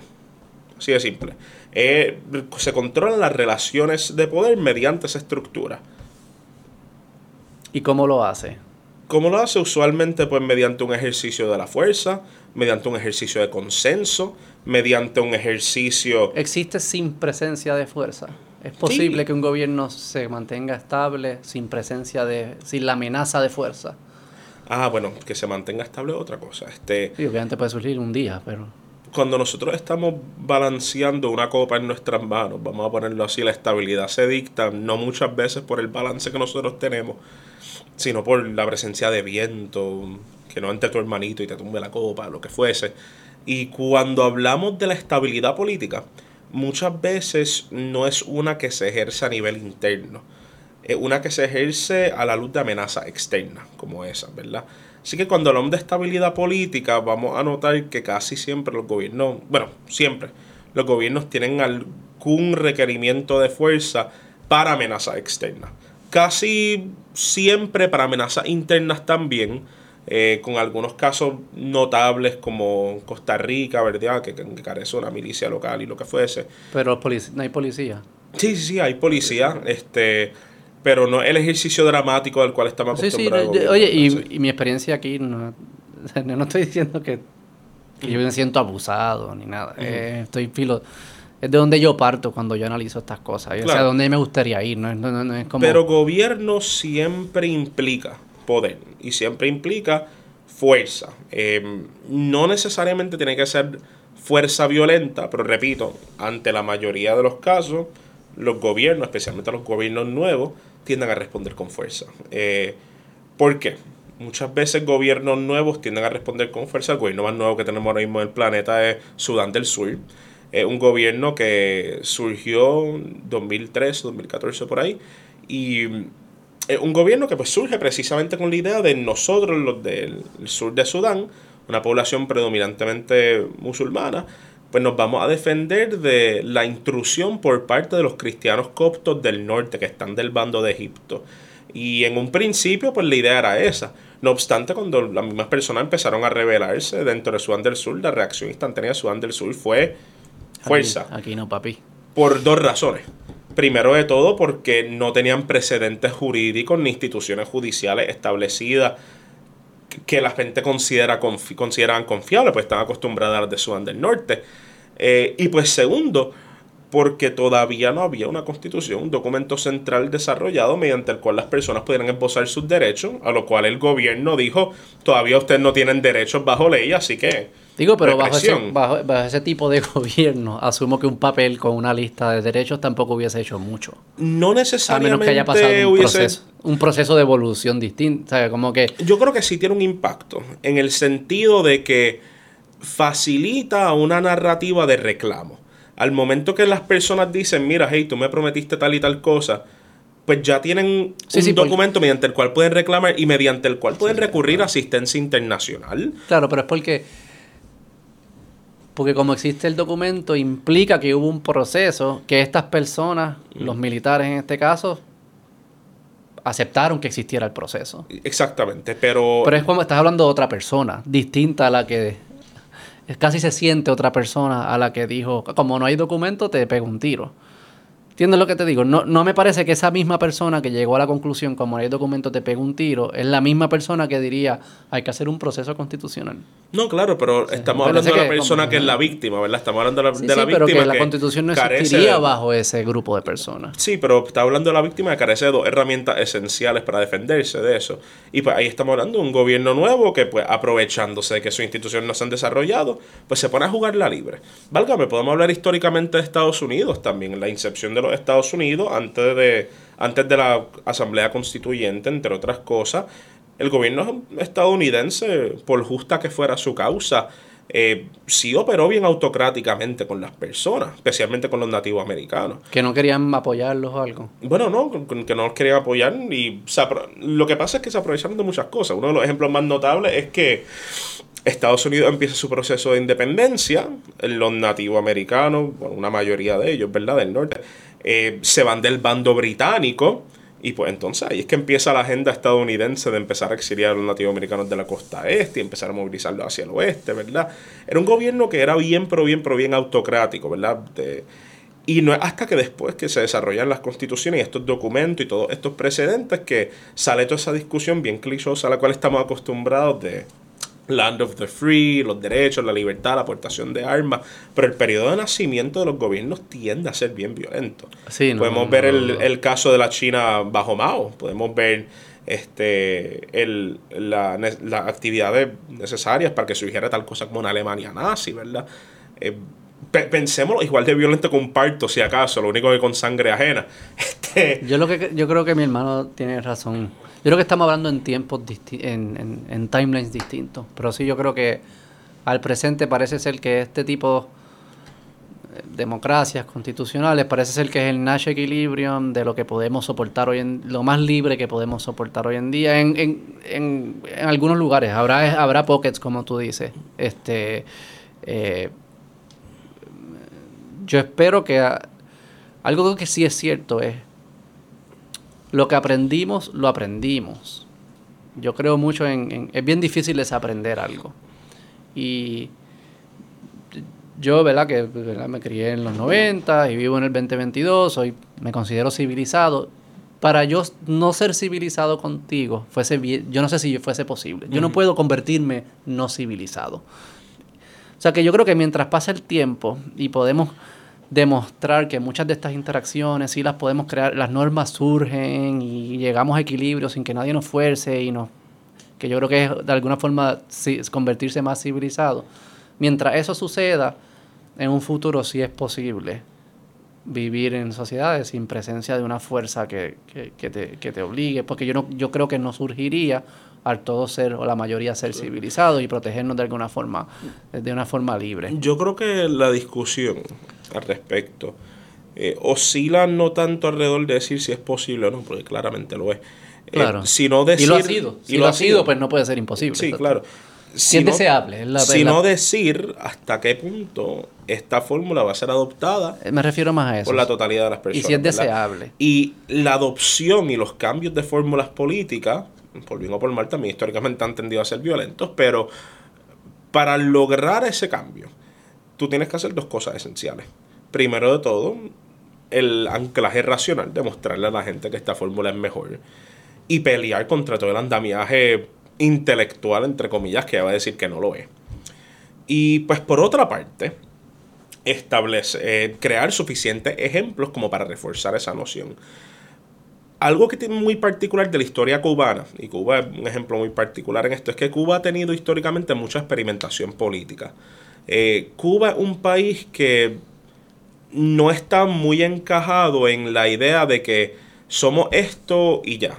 Ellos tienen muy claro que o por lo menos históricamente han tenido muy claros que ellos pueden adherirse a la fórmula gubernamental que ellos deseen, porque históricamente han tenido muchísimos tipos de gobierno.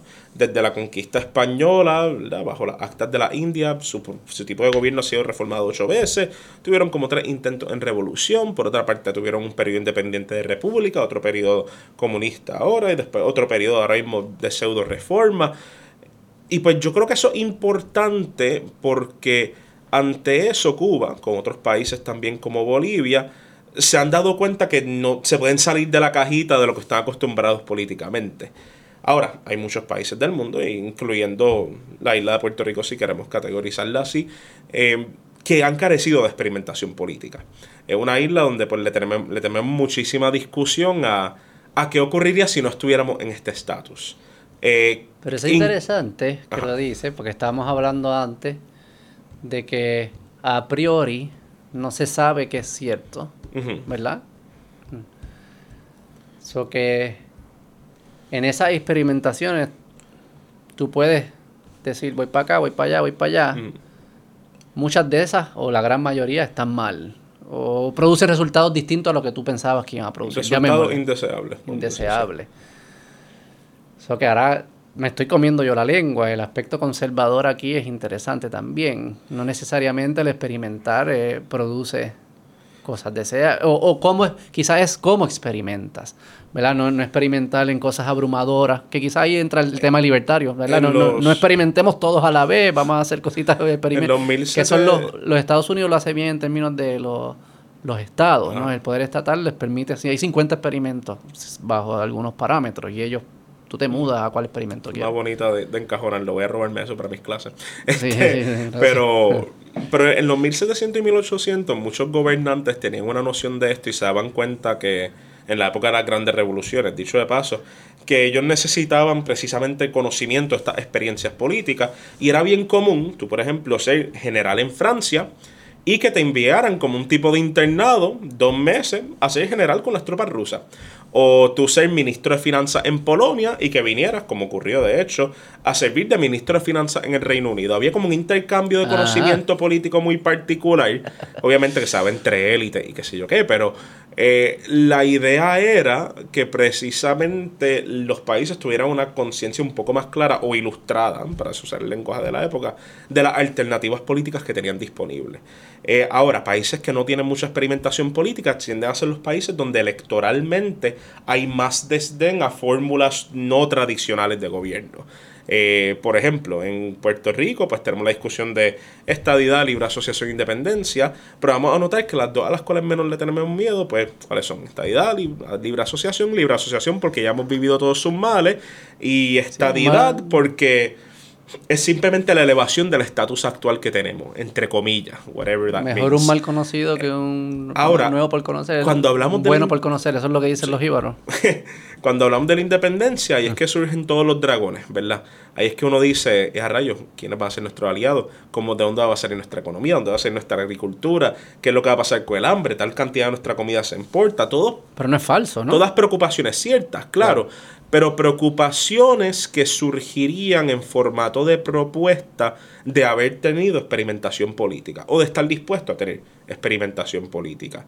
Em, ¿A qué te refieres específico con eso? Es la diferencia de yo, vamos a decir que voy a planificar una salida a un río y yo nunca he ido a un río antes y pues presentar mis inquietudes como válgame, va a salir el agua, no nos metamos ahí, válgame, va a empezar a llover, va a tronar, no nos metamos ahí, versus bueno, es posible que llovamos, así que quizás quedemos ahí media horita. Es posible que baje una escorrentía de agua, vamos a alejarnos un poquitito de la costa. Porque ya tú has ido a ríos. Exactamente, así que la idea es que... Pero también te pudiese argumentar...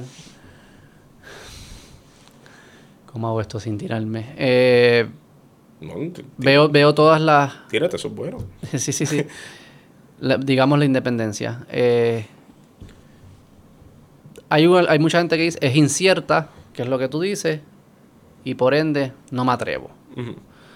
Y ahí tú dices, no, no, pero es incierta porque no, te has, no has abierto los ojos, no, no has experimentado, no has visitado, eh, porque no es tan incierta si, si miras alrededor tuyo, ya sabemos que mucha gente lo todos los países lo hacen.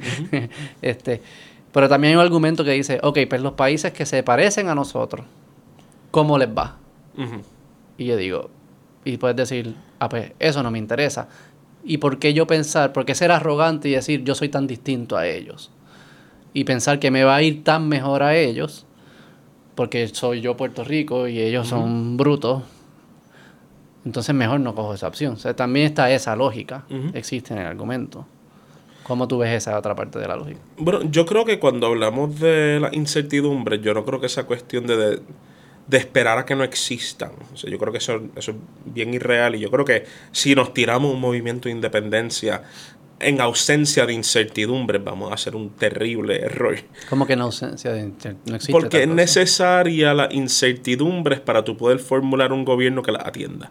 Eh, al momento que nosotros nos tiramos de cara diciendo que todo esto, todos los planes que, todo lo que involucra este plan es bueno, eh, entramos en plenaria ignorancia de todos los males que puede traer y por ende no nos podemos defender ante ellos. Que es curioso que es mi crítica a los movimientos independentistas principales mainstream. Pensé que hay otra gente que no, sí, pero principales mainstream es que no, no presentan a primera fase cuáles van a ser los mecanismos que van a existir en ese nuevo país que nos permiten corregir los males que no funcionan y eso. O sea, no, no, no, no, no, no, no hablan de cómo, cómo va a ser eso hay una constitución. Ahí yo creo que hay una ¿Cuáles son los derechos principales? Y, y, las cosas que mencionan a mí no. Ahí yo creo que hay una particularidad en cómo se ha canalizado el independentismo en Puerto Rico vis a vis otros independentismos, porque cuando vemos el movimiento independentista de Escocia y de Cataluña, por ejemplo, tenemos un plan de acción bien concreto hasta con qué ministerios van a existir, de dónde se va a sustentar la economía, todo, todo. Obviamente planes sujetos a errores y cuánta cosa hay, pero en el caso de muchos países donde los movimientos independentistas, y en esto incluyo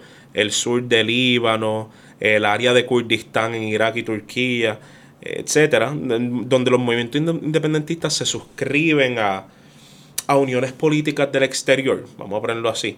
Eh, usualmente hay mucho roce en crear agendas. Por ejemplo, el caso del movimiento de independencia de, de Kurdistán, que es esta región que está entre Turquía, Irak y Siria, eh, ellos tienen mucho reservo y cautela en decir que nuestro gobierno va a ser comunista o nuestro gobierno va a ser eh, republicano democrático. ¿Por qué? Porque tienen que escoger entre si van a decir eso y perder el financiamiento de la otra unión de partidos la comunista que estará en el centro de Asia o irse el bando republicano y pues entonces ganar el apoyo estadounidense, ¿verdad? Muchas veces los movimientos independentistas son bien discretos en cómo presentan su idea, para, buscando andar en para que no cortarse las patas no cortarse las patas con, los que usualmente lo están pero financiando. a la misma vez te cortas patas con tu ciudadanía que no entiende lo que estás proponiendo. Exactamente. El sur del Líbano es bien interesante porque el sur del Líbano ha propuesto una mucha gente verdad la área de Hezbollah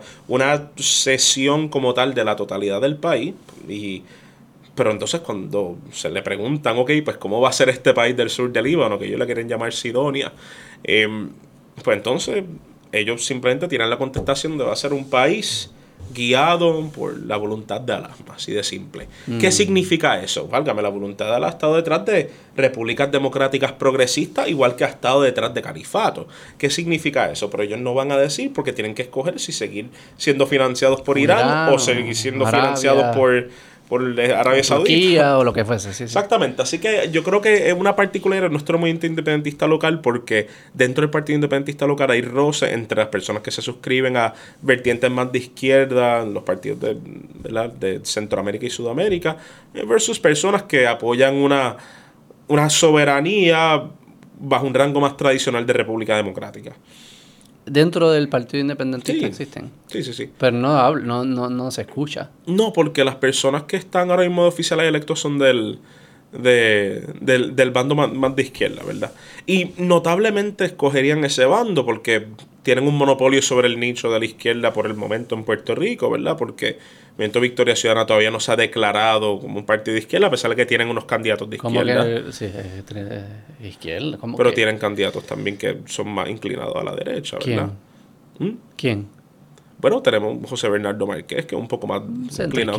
no derecha, no derecha. ¿Qué es derecha para ti? Bueno, estamos hablando de que no un partido que sea... ¿Tú dices por estatus o por no, no, no, no, estatus, no, estatus, ah, no, me refiero a las nociones de gobierno. O sea, tú tienes... Perdóname, quizás en esto debimos haber entendido el concepto antes de meternos. Izquierda usualmente, cuando hablamos en términos políticos y económicos, nos referimos a una adhesión a una gobernanza más colectiva y más interesada en asuntos sociales versus derecho, una gobernanza más interesada en los asuntos del individuo, eh, etcétera, es la fórmula tradicional. Y bajo esa métrica, ¿verdad? Pues tenemos a mi prima Mariana, que es mucho más de izquierda, este, tenemos a José Bernardo, que es más de derechos individuales, ¿verdad? Eh, pero han, sido, sí, sin duda alguna. Sí. Y eso no excluye que haya sido partícipe de muchísimas movilizaciones comunitarias tampoco. No un margen tan grande, pero, pero el rol del Estado él entiende que es más se inclina más a proteger los derechos individuales que, a los derechos, derechos de colectivo o de unas minorías, un trato especial a unas minorías. Eso es lo que a mí no me... Porque en el Victoria Ciudadano sí parece no haber una una presunción de igualdad ante ley. Eh, hay, es como el discrimen positivo, es, es, más inclinado por eso, que es parecido a la izquierda de Estados Unidos. Claro, pero todavía en la plataforma del partido no han sido suficientemente abiertos como para decir somos un partido colectivista de izquierda reconocen que van a perder muchísimos electores que votaron por ellos en alternativa. que yo soy un. Dicho de paso. Un pero no, lo soy. Claro, pero ahí está la evaluación que nosotros le demos versus la que ellos se dan estratégicamente. Estamos hablando cómo los partidos se proyectan para retener votos y apoyo. En el caso del Partido Popular, ahora mismo está esa disyuntiva, ¿verdad? De, de por qué línea lingüística política. ¿Ah? Yo sí que no sé qué. Ellos tampoco. Este, Ellos tampoco. eh, pero el, el Partido Popular pues también está en una disyuntiva alrededor de, de qué tipo de lingüística va a escoger para expresar sus ideales, ¿verdad?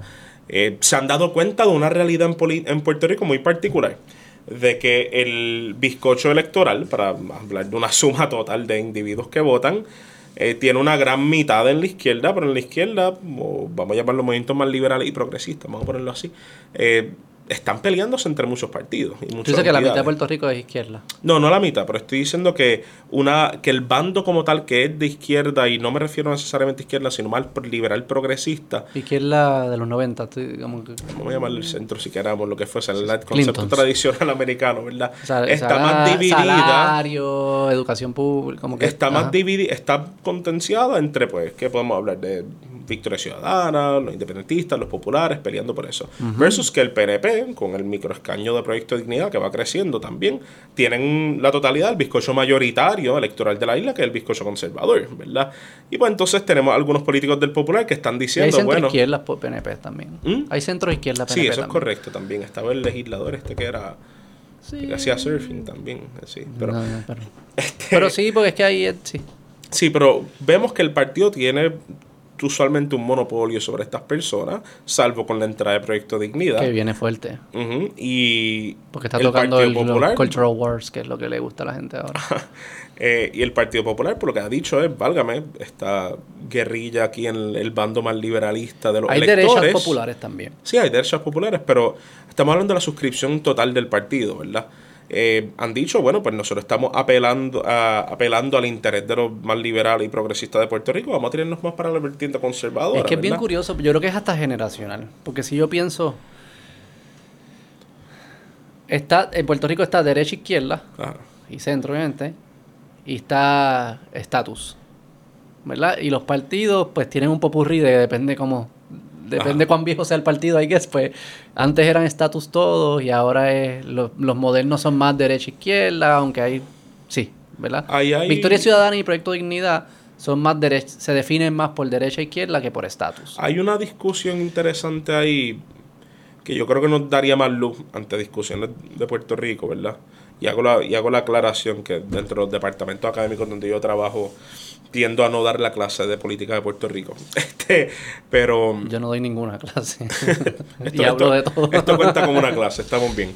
Eh, a todo modo, yo creo que es muy importante antes de meternos, eso- antes de meternos en esas discusiones, definir qué es lo que es izquierda, derecha, centro, definir qué es autoridad versus comunalismo, definir qué es libertad, progresismo, etcétera. Pues son conceptos que muchas veces creo que se disparan en todas las direcciones, ¿verdad? Especialmente en las discusiones más públicas de esto. Sí. Eh, porque uno piensa que independencia, por ejemplo, siempre equivale a Izquierda. izquierda. Y que estadidad siempre equivale a derecha. De hecho, nuestro political compass en Puerto Rico aparenta ser eso, eh, lamentablemente, y que popular por alguna razón es centro. Pero eh, cuando hablamos de izquierda, ¿verdad? Que, que esto viene de, de una metáfora basada en el Congreso, eh, en el Parlamento francés, después de la en el surgimiento de la Primera República. Cuando hablamos de izquierda a nivel global, usualmente se habla de un marco de oposición a un estatus y la derecha usualmente representa los que tienen la tenencia de ese estatus. Eh, no obstante, cuando se empezó a utilizar el concepto de izquierda para hablar de los comunistas, de los socialistas y lo que fuese, era pues porque surgieron como una minoría política, así que naturalmente en estos parlamentos se sentaban se en la, así. la parte izquierda, así que hicimos el paralelismo de que izquierda equivale a los movimientos colectivistas, como Claro. sería el concepto. Pero nada, ya que está el concepto... Pero así es que se habla. Cuando O- la gente habla, eso es lo que se refiere hoy en Ya día. que- Mayormente. si es que no estamos hablando de, de- del estatus, ¿verdad? Es el problema. Claro, sí, sí, poniendo el Pero estatus a un lado. hablándolo en concepto académico, la izquierda, cuando hablamos de ellos, pues estamos hablando de, un- de una serie de ideologías de gobierno que tienen que ver con colectivismo, ¿verdad? Y eso puede implicar todo, desde los surgimientos de derechos laborales y los derechos económicos y sociales, hasta los deberes y obligaciones del individuo a cooperar con una sociedad, la distribución monetaria, etcétera, etcétera, Los etcétera. fantasmas. Hasta que también pudiera tener que ver con que el gobierno en la izquierda se visualice como el padre de una comunidad y que tenga total potestad sobre el mismo, ¿verdad? Eh, así que... Sí, yo cuando yo hablo de izquierda-derecha, eso es fair, fair, enough. Cuando yo hablo de izquierda-derecha me refiero al rol del gobierno. Si el rol del gobierno es este... eh, hands off, hands off. si, se- Hands on, si es meterse o no meterse. Pues, Eh, eso, el- eso es lo que yo me refiero. Y la izquierda se mete más y la absoluta izquierda es que se mete en todo y decide, te dice qué tienes que comer y dónde tienes que trabajar y todo eso. Y el, el opuesto, pues casi lo que venimos hablando es que... Sí, hay- Porque tú puedes tener... Luego hay otras, sí, es cierto que culturalmente existe izquierda y derecha, que tú puedes decir en anarquía puede haber izquierda, pu- tú puedes tener anarquía capitalista y anarquía comunista, Claro que sí. donde hay comunas o hay empresas. ¿verdad? Y, y- cuando yo hablo de derecha e izquierda me refiero al rol del gobierno, Pues en principalmente ahora el en esta conversación. Pues, y pues el- en la izquierda, el rol de gobierno nos referimos casi exclusivamente, ¿verdad? Un rol colectivista de bregar, trabajar por la comuna, ¿verdad? Eh, versus en la derecha, hablamos de un rol que, que usualmente tiene que ver con la misma excusa por la cual surge el gobierno de proteger al individuo. Las Eh, libertades de cada individuo. Exactamente. U- Puedes usualmente, decir que es pudiese decir que, que uno busca igualdad ante la ley y la otra busca igualdad de resultado. Yo creo que eso es más una comparativa económica, que yo creo que es interesante. Este, No solo económica, bueno, hay que, se- casi siempre se centra económicamente. sí, cierto. pero... em, No, pero también tú puedes decir como de presos y de otras cosas que no son necesariamente. yo creo que O de en hablar... bachillerato, cuánta gente entra a la universidad. Como que eso puede ser igualdad de resultado en esas cosas que O sea, no son económicas, quizás te refieres a la, igualdad de oportunidad en la derecha versus la igualdad en resultado en la izquierda. sí. Ok.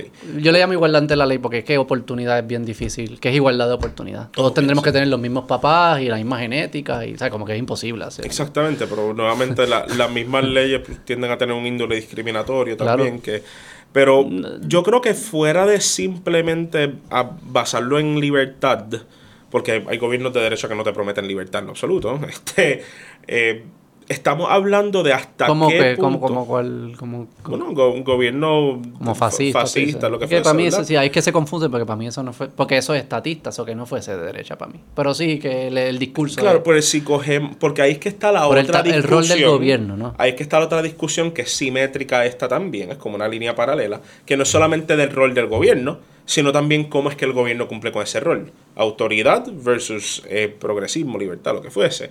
Eh, y ahí es que si tú has, vi- tú has visto el political compass antes, Sí. que tú tienes... lo has hecho? ¿Ah? ¿Tú lo has hecho? Sí, ¿Cuál tú eres?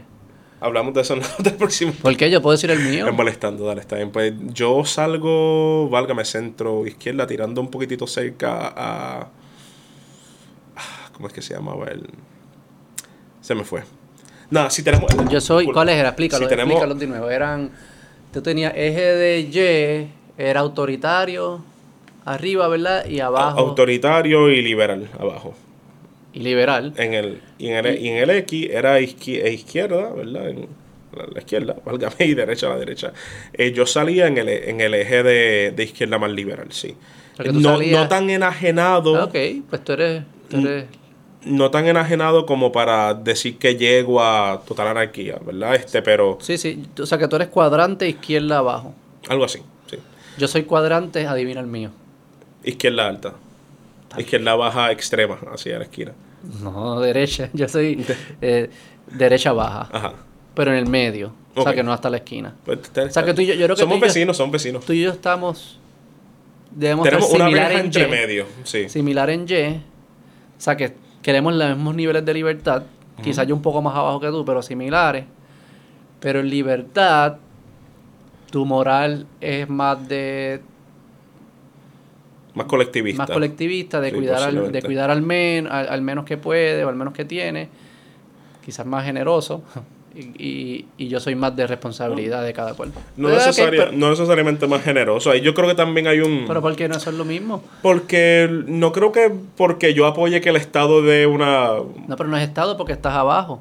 Ah, no, pero los de izquierda libre pueden creer un Estado, creo Sí, que sí, sí. pero Entonces, está- Por eso digo que tendría que ser izquierda en, el, en la parte de abajo bien liberal para no crear un Estado, ¿verdad? Está bien, pero igual asumo que hasta en ausencia de Estado te tuviesen los mismos valores de que debemos de que debemos cuidar Sí, a, sí, los, sí. a los más necesitados. Sin duda y yo no estoy diciendo que no. Pero yo soy un poco más balanceado ahí que yo creo que es las, son las fuerzas necesarias para construir eh, este, un, un, mejor mundo. Necesitamos las dos fuerzas. Yo no creo que, que generosidad al infinito absoluto es bueno. Darle todo a alguien, se lo merezca o no se lo merezca, no es bueno. Ni exigirle a todo el mundo que todo es responsabilidad de ellos, no importa qué, es bueno. Esas fuerzas son importantes y el balance probablemente está en algún, punto del medio. esa es la madre y el padre, el yin y el yang. Todas las historias siempre lo han dicho. Porque nosotros para poder saber si les vamos a adjudicar responsabilidad o apoyo a una persona necesitamos ver la serie de las circunstancias. Y yo creo que en eso estaríamos bastante igual. Y yo creo que en eso toda la gente estaría bastante igual. Una, por lo menos total, una mayoría de la gente cuerda. No pero, sé. pero, pero si, si tenemos que... El de derecha tiene que aceptar que no todo lo que le pasa a una persona es responsabilidad de esa persona. Y el disco tiene que, aceptar que en un sistema donde hay unos apoyos eh, a las personas desafortunadas va a haber free riders. Y que esos free riders tenemos que... Es bueno que asuman responsabilidades y no sean free riders. Y eso tenemos que de alguna forma descifrarlo y no es tan fácil ser preciso. Y esa conversación viva nos va a ayudar a llegar a ser preciso. Yo creo que tú y yo probablemente partimos cuando yo digo que yo soy anarquista, yo parto de ahí y me acerco a un lugar donde encuentro un equilibrio con alguien que no piensa como yo. Y es, más como yo lo veo. Yo creo que ese equilibrio es bien natural, fíjate. Yo creo que un equilibrio que, que, al vivir en la comunidad eh, se da muy comúnmente. De hecho, yo por lo menos soy de las personas que me crían en los tempranos 2000 y eso, y yo no me recuerdo haber surgido en un ambiente tan polarizante a base de las opiniones. Yo sabía que pues mis vecinos pues estaban ahí, cada cuatro años iban a votar por un partido que tenía una palmita azul y ya eso es lo que yo sabía. Pero hoy en día, la división este, que existe, que también tiene que ver con el asunto de neuropolítica, ¿verdad? más bien psicología política, eh, entre las personas a base de sus opiniones políticas es abismal. ¿De dónde surge eso? De, bueno, para darle introducción a esa discusión, hubo un experimento que se hizo incidentalmente en la Universidad de Michigan, donde en los 70 se le preguntaron a las personas cómo se sentirían si sus hijos fueran a casarse con una persona de la ideología, de una ideología política opuesta. ¿En qué año? En los 60. Em, y fue particular porque, en los tardíos 60, este, fue particular porque solamente un 4 o 5% de las personas respondieron que estarían en desacuerdo y que prohibirían ese matrimonio. Eh, ese experimento se volvió a retomar. Estaba hablando.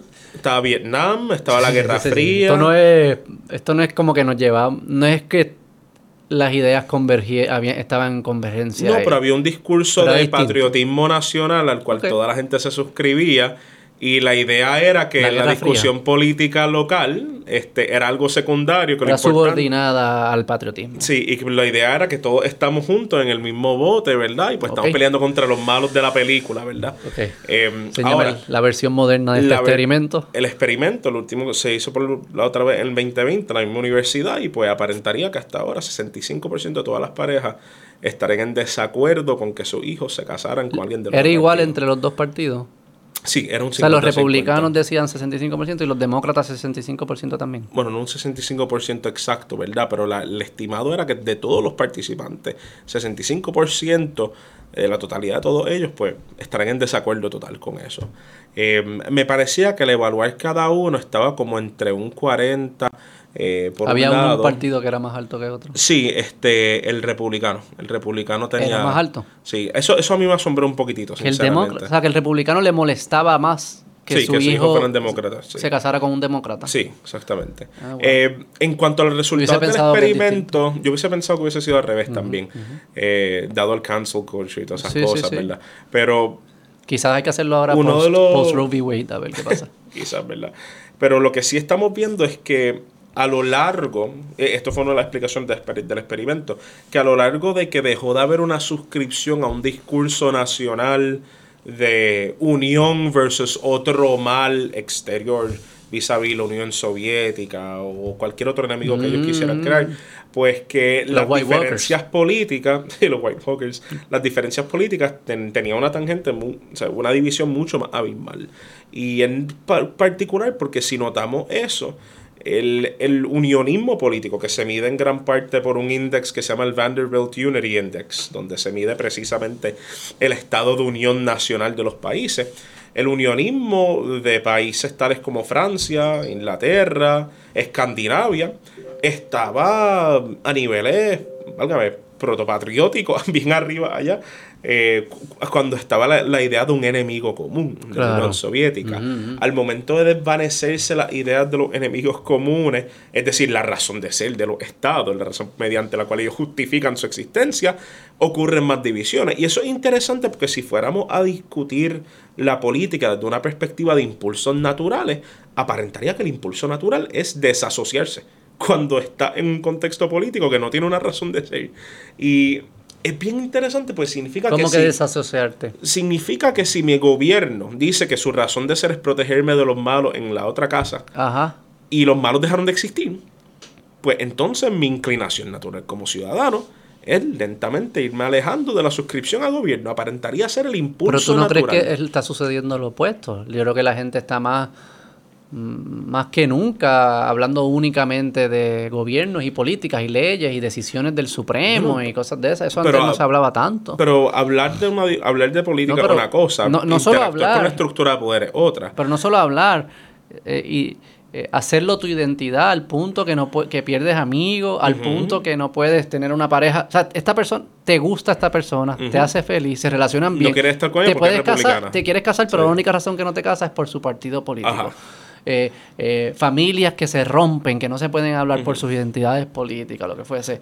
Me parece que, que no es una no es una desasociación de estos temas, es una no no una, de los temas, una omnipresencia no de, los temas, de la estructura, o sea, porque la estructura comanda que todas las personas sean pero obedientes. Como, pero como la omnipresencia, como estos temas parecen ser omnipresentes hoy en día no, no, no, no hay como una nueva, no hay, no hay gente insertándose entonces en la política para asegurarse que se dé como ellos piensan. O sea, como que no hay más presencia de política hoy en día que antes hay más presencia de discusión política. La participación política, eh, lamentablemente en muchos países ha ido en baja. En los Estados Unidos hay una varianza. ¿Y para qué hablan tanto entonces de la política si no van a participar? Porque la idea es precisamente conceptualizar cómo participar, pero ante tanta información, la, hipótesis huxeliana, ¿verdad? Ocurre la confusión y la inmovilidad. Es una jerarquía social. Por otra parte, tenemos la, el asunto, pudiera hacerlo, pudiera llegar a hacerlo, pero ahora mismo no lo es.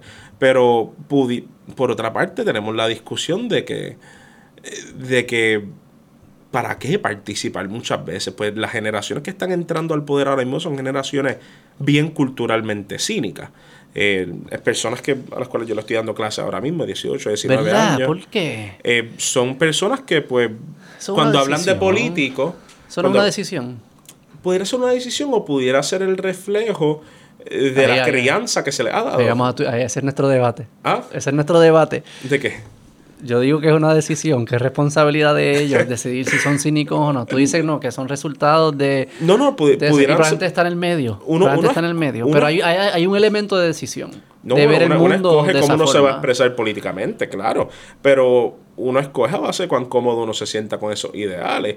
Y pues la comunidad puede estar dictada por factores externos. Y muchas veces, y esto incluye a miembros de mi familia, ¿verdad? Las personas se expresan de política de forma cínica porque todo lo que han escuchado de la política ha sido mala. Eh, me Pero recuerdo... ¿cuándo es útil? ¿En qué circunstancias es útil uh -huh. para una vida buena ser cínico? Más que no. Asumo que cuando hay una amenaza verdadera, ¿no? De que debes estar atento hacia esa. Pero ausencia de eso, me parece que ser cínico te come por dentro. Es por más que tenga justificación de serlo, que es casi como que override de, de, instinct, porque es que no es útil serlo. Sí. ¿Entiendes lo que te digo? Eh, entiendo a qué te refieres. Yo, muchas veces cuando hablamos de estos movimientos como los cínicos, los estoicos, etcétera, hoy en día se han conceptualizado como, como ¿verdad? formas de comportarnos, pero en la antigüedad eran filosofías de vida, ¿verdad? El cínico era la persona que buscaba estar lo más enajenado posible de todas las necesidades societales en la Grecia antigua. ¿verdad? Este Diógenes era el padre de ese movimiento y Cuenta uno de los cuentos que lo, su única posesión, esta persona andaba desnuda por ahí, su única posesión era un vaso que él tenía para tomar agua y un día vio un niño tomando con sus manos y pues decidió botar el agua. Es un total rechazo a todas las convencionalidades y la inclinación de los cínicos hasta el día de hoy siempre ha sido buscar la forma de rechazar. Em, y hace falta, ahora estoy yo, yo pensando, eh, eh, yo no quisiera hacerlo, pero asumo que sociedades sin cínicos pierden contra sociedades que tengan algún por ciento de cínicos, porque están enviando unas señales que son muchas veces falsas, pero a veces ciertas, y es importante capturarlas temprano. Yo creo que tendencia social pero serlo como individuo es lo que no me entiende mucho. Tendencia social que sobreviva un cinismo en masa es tendencia social que debería quedarse. Este, es conservador, eh, ¿ah? es conservador. pero... Pero, Muy evolucionista que no es conservador, es curioso. Ah, eso sí que es un oxímoron. Pero bueno, no, aquí no hay contradicción. A lo que me refiero es que si sobrevive una gran cantidad de crítica y, y todavía una insistencia societal en preservar, en preservar ese Por algo existen y sobrevivieron. Em, y existen en las ciudades. Y, que y esos otros conceptos también tenemos que discutir, conservador y progresista, porque también eso es otra definición particular, pero, pero que hoy en día las, generaciones son bien cínicas. Distinta a la tuya. ¿Sientes ¿Ah? que es distinto a lo que era tu generación en esa, a esa edad? Yo creo que con mi generación, más o menos fue que empezó la cosa, porque mi generación crecimos y nuestros padres no decían nada bueno de la política, nada, nada, nada, nada, bueno. Pero no solo de la política, es como del mundo entero. Hay una inclinación a ser no negativo. político. En casi todo, sí. Todo se va a ir a la pérdida, se va a explotar el planeta y, y, bla, bla, bla, bla, bla, sí. Y hay como un hay como, por alguna razón, una percepción de que ser cínico y negativo es ser inteligente y ser intelectual. Eh, eso yo solo tengo que culpar lamentablemente a la televisión. Este, porque es que tanto héroes de nuestra generación, ni de la mía, eh, hubo, un paralelismo en los 1890 con el surgimiento de figuras como Sherlock Holmes, ¿verdad? Eran personas hipercínicas que dudaban de todo, dudaban de todos los ideales victorianos, hiperglorificados. Después en los 80 eh, se morfa la figura de Batman a de ser de este superhéroe vigilante a empezar a ser el, el, ah, el que coge a los villanos ocultos por la noche. Y, y válgame, si queremos seguir hablando de superhéroes como una demostración de esto, podemos ver cómo es que ha cambiado figuras como el Capitán América desde su incepción en los 1940 hasta hoy en día. En un principio, el Capitán América, personificación del patriotismo, eh, atacaba a, los nazis, a los enemigos de los Estados Unidos, después a los soviéticos, después a los criminales, en los 80 a los carteles. Y lentamente la definición de patriotismo fue cambiando y hoy en día la última película, una de las películas donde sale Captain America, era Civil War, donde él decide enajenarse del gobierno y, no seguir al gobierno federal. Y esa es la idea patriótica hoy en día. Captain America sigue siendo patriota porque respeta el estado, el status quo gubernamental y y yo creo que eso representa una ola entera de ideología política que ha acaparado muchas generaciones de hoy en día. Y no por generación no necesariamente me refiero a personas que han nacido durante un tiempo, sino personas que han estado expuestas a ciertas dinámicas sociales. Dentro de ellas, el mirar de forma negativa a la gobernanza. ¿Por qué mirar de forma negativa a la gobernanza? Bueno, pues porque todas las noticias que escuchamos de gobierno sencillamente son negativas. No hay noticias positivas casi nunca de gobierno. Y si las hay, están no las queremos. Y no las queremos, pero también hay una explicación política de eso. Y es porque en la democracia en la cual existimos, que tiene una gran atadura a los límites informáticos, vamos a ver como muchos representantes o legisladores en general movilizan su agenda mediante la crítica de las personas que están en poder. Y eso es gran parte del cuerpo de la información política que nosotros tenemos, información que sale por parte de personas. Eso es todo lo que es la, noticia. Eso es todo lo que es. O sea, sabemos, sabemos de que a alguien se le erigió un chat de Telegram o lo que fuese, por alguna razón, pues porque una oposición movilizó la narrativa de ellos. Y sí, se convirtió parte del cuerpo de la discusión política, pero vino gracias a que una oposición tenía un incentivo en hacer eso. Pero también es como que sale una ley, qué sé yo qué, y entonces viene, ya, sea, ya sea un político o un académico y es como que, sí, la ley es, me parece bien, pero está incompleta porque le faltó que si unos casos bien excepcionales, que cierto, entonces como que esa es la esa es esa es la figura que consideramos inteligente, lo que sea, es la que siempre está poking y poking y poking, encontrando las excepciones y los cantitos y qué sé yo, que son útiles. No estoy diciendo que es inútil porque así se avanza, pero es casi como que si tú quieres ser inteligente, Tiene- tú no puedes ser tú no puedes ser optimista. es que, y eso es es una forma bien bien pobre de vivir. Y yo lo era, yo joven era como ah, siempre el que señala y qué sé yo qué. Y más reciente, tú tienes que tener la capacidad de señalar y a la misma vez decir, yo señalo porque tengo una esperanza, porque soy optimista, porque quiero que y se puede y eso, no es porque pienso que se va a acabar el mundo mañana, Greta Thunberg viene, pa, se hunde, ¿para qué carajo entonces hacemos todo esto? No, no, este, por eso es que decía ahorita que cuando hablamos de los independentismos y eso, que vale la pena tener crítica y vale la pena tener criticones, porque nutren el prospecto de una propuesta resiliente para hacer las cosas. No obstante, el incentivo societal hoy en día es que, como bien tú dices, ser inteligente, ser criticón y válgame en los mismos círculos académicos cuando uno va a probar una tesis doctoral, que es lo que uno tiene. Uno tiene a seis profesores que supuestamente supone que te hayan ayudado a redactarla. Y después de que tú se lo sometiste, que cada uno de ellos te, dije- te dijeron, ah, sí, que bueno, está muy bien, ve a presentarla.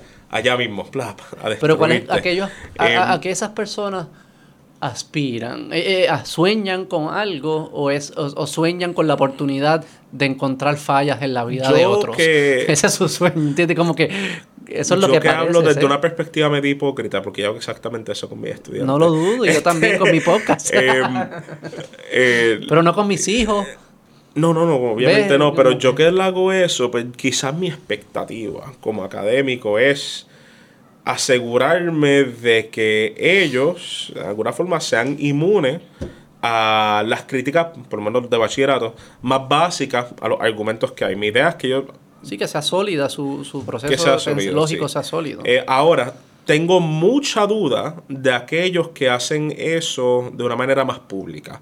Porque los que se, af- se aferran al constante estado de crítica de forma pública, ¿verdad? Tien- cumplen con un rol societal, pero muchas veces lo hacen para una ganancia social también. ah, claro. Eh, bien diferente a tú decirle a un, un hijo, un amigo tuyo, mira, debería hacer tal cosa por un chat, versus decirlo frente a toda la gente. Para Ellos que no desean que se solucione.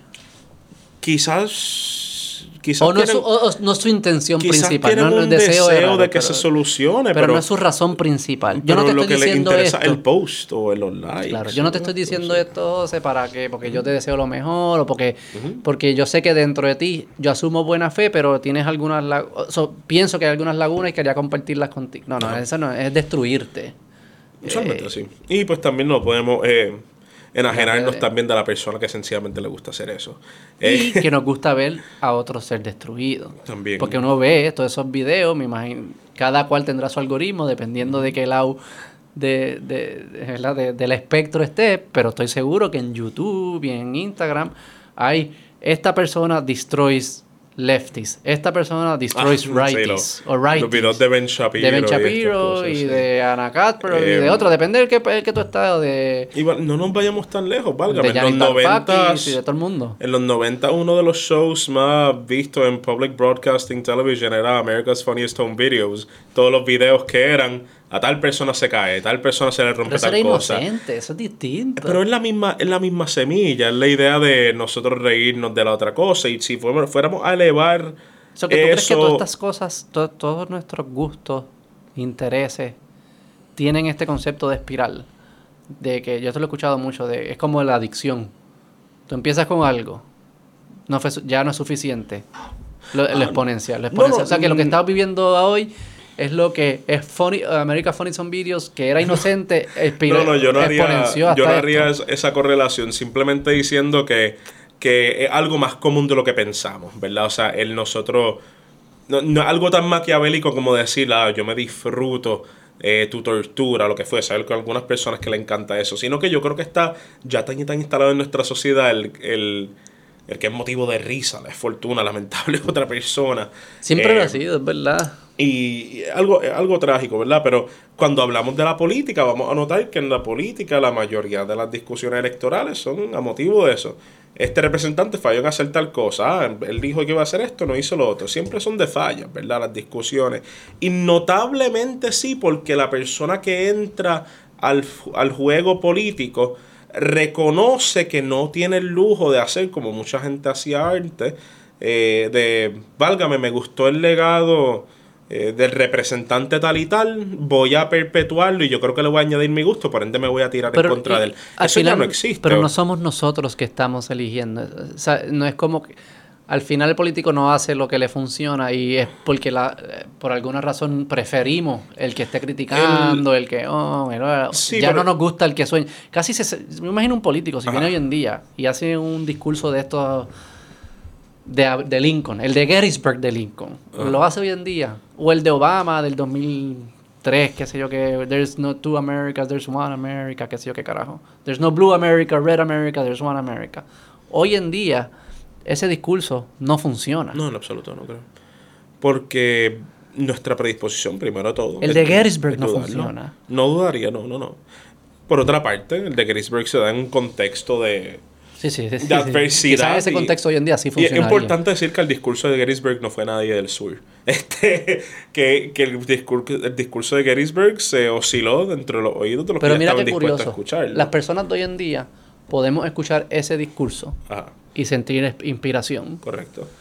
Pero si ese mismo discurso, obviamente contextualizado algo de ahora, pero el mismo concepto de government by the people, of the, bla, bla, bla, lo dice un político hoy, no le creemos. No, porque el historial de estos políticos, va, la historia que nosotros le vamos a adjudicar esa estructura política es de desconfianza. Eh, no, repito, como, como mm. conjunto eh, se ha estado bombardeando constantemente, especialmente en esta época de información o desinformación, como queramos mirarlo, ¿verdad? Eh, que todo lo que sale de esta esfera política es generalmente corrupción y Y yo no diría que es solo política, porque si sale, eh, por ejemplo, Dave Chappelle, de mi comediante favorito, y dice, ah, yo estoy haciendo chistes, lo que sea, yo no soy transfóbico, yo no le deseo mal, lo que sea, nadie le cree. Ajá. Siempre hay una presunción de culpabilidad, es lo opuesto de Eso es correcto, sí. Hoy en día, a menos que es a veces hasta irreparable. Eh, ahí está. Exacto, hasta a veces como no importa que yo haga, porque el cuento que él hizo es que él tenía una amiga atrás, no importa lo que haga, no, no, es irreparable. O sea que no es solo político. Y la razón por la cual menciono eso es cómo, cómo pensamos que esa forma de ver el mundo, de sentirnos, de actuar, de, de ver a los demás, va a conducir a algo positivo. Eso es lo que a mí no me queda claro. ¿qué, es lo mejor que puede salir de esto y cómo va a ser bueno? Yo no creo que a la gente que esté haciendo eso le importa mucho.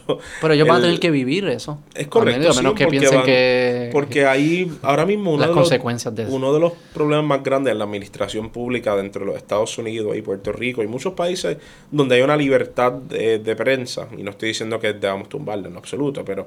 Eh, es que la administración pública y el gobierno tienen un gran problema en asegurar la cooperación y el consenso a las personas que gobiernan. Y precisamente, pues porque la mayoría de información que existe, sea justa o injusta, es negativa y condenante a lo que es gobernanza y lo que son los políticos, ¿verdad?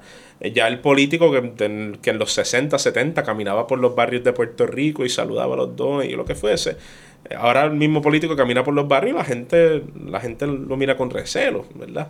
No te creas, hay, eh, algunos que todavía, como alcaldes y representantes, pero la gente se, burla de, de, de esa ciudadanía que valora eso. Ajá, eso es correcto. También una ridiculización. Pero por otra parte, esto es una ciudadanía que generalmente no tiene el mismo acceso a, la, a, las aulas de gobierno que otra gente. Y cuando la persona que gobierna llega a tu casa, pues es perfecto momento para uno hacer un reclamo.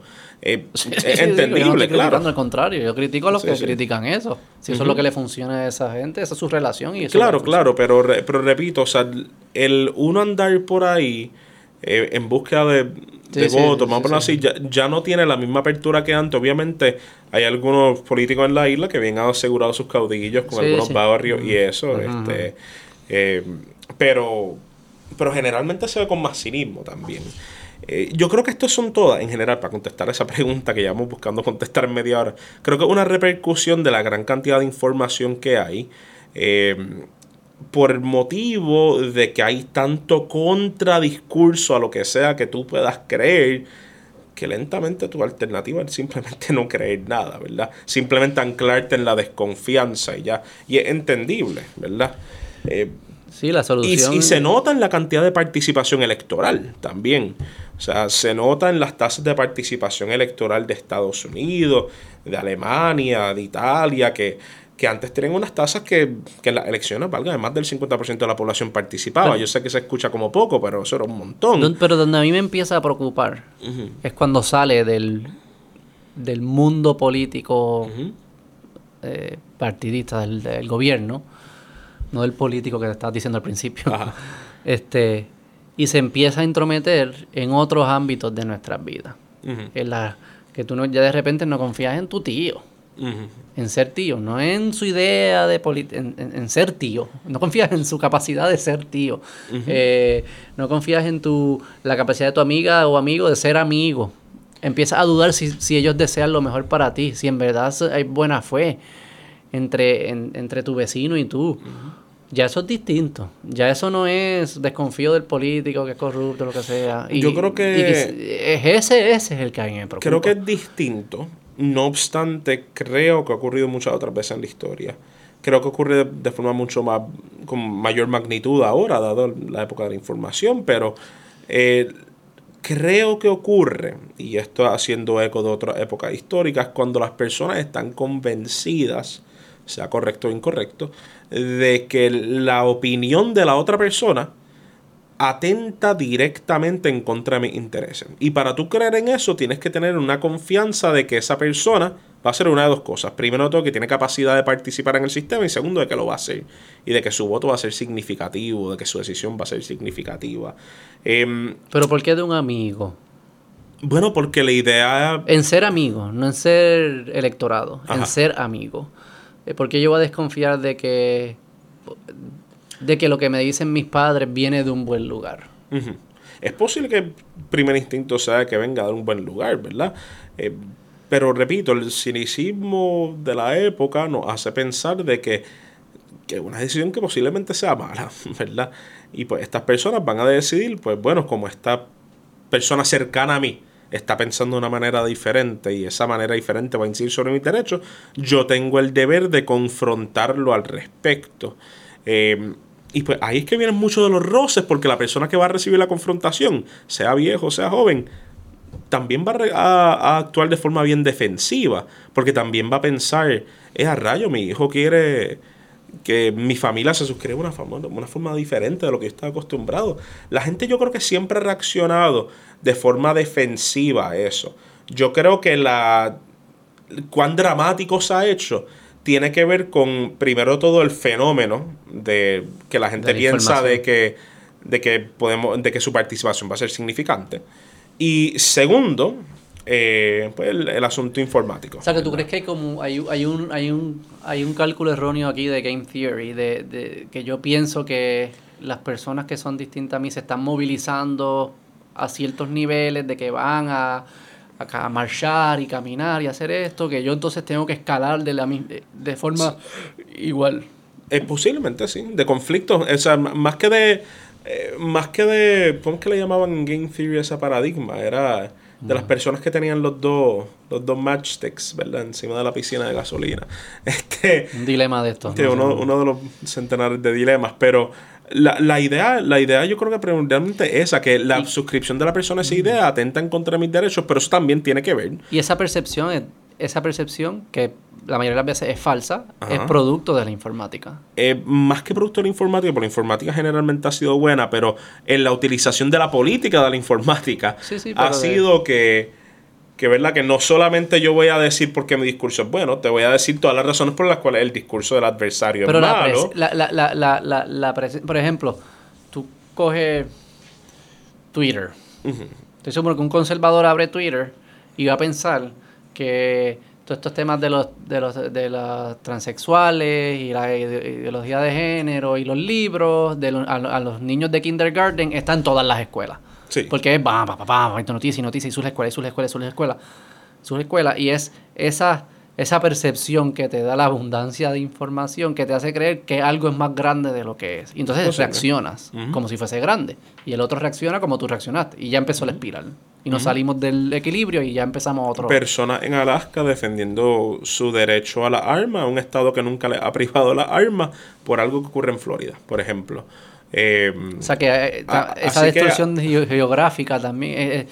es difícil que tú cojas esto y lo mires y veas una noticia y tú mismo, aunque sea, aunque sea un lugar bien lejos de ti, puedas pienses que, ah, eso no está aquí. Hay un impacto psicológico bien grande del teléfono y es que tú pones un, un avatar de tu Facebook o de tu Instagram, lo que fuese, y lo posicionas en este ciberespacio que llamamos los medios sociales y ese personaje que está vivito en esa, vivo en esa casa que llamamos mi teléfono y en internet, está interactuando con todas estas cosas que quizás no están cerca a mí, pero ese personaje soy yo, una personificación mía. Así que naturalmente yo voy pensando que esas cosas están cercanas a mí.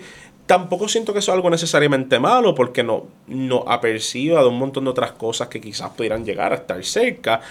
No obstante, este, sí la, la defensa de algo va a ser más ferviente. Yo creo que al fin. Yo tengo dos hijos, yo lo he hablado en el podcast, y ellos son bien distintos. Mi hijo mayor es un cagao. Su bias es a tenerle a ser cauteloso, a tenerle miedo a algo. Ante información nueva, yo te tengo miedo. Yo empiezo con miedo. Mi hija menor, Alicia, es lo opuesto. Ella es bien atrevida. Yo siempre he dicho que ellos dos, ellos no están ninguno dos en un punto de equilibrio. Ellos van a, van a tener distintos errores. Van a fallar de distintas formas. Mi hijo, Daniel, que le tiene miedo a las cosas, más cauteloso, va a dejar oportunidades en la mesa que no debió haber dejado que eran buenas oportunidades. Mi hija Alicia le va a decir que sí a cosas que le debió haber dicho, le haber dicho que no.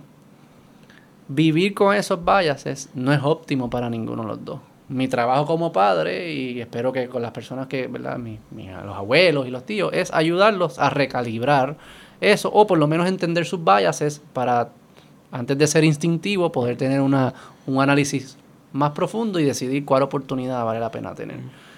Si las redes sociales están hackeando ese equilibrio en nosotros, nos están diciendo, tenle miedo a esto cuando verdaderamente no deberías tener miedo, o no le tengas miedo a esto cuando sí verdaderamente deberías tener miedo, es algo que no va a producir buenos resultados.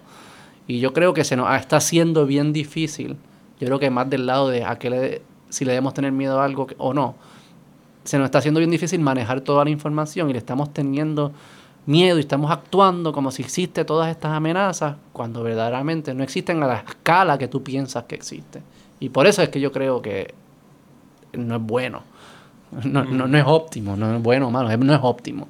Sí, claro, hay un valor a la conectividad que ha venido por eso y a la conectividad con fuentes informáticas, claro, Mucha gente ha tratado de mitigar ese impacto negativo mediante los controles parentales, otras cosas, que dicho de paso, medio imposible con la cantidad de información que hay, ¿verdad? Y mucho menos si le estás dando la libertad a un hijo a poder suscribirse a eso.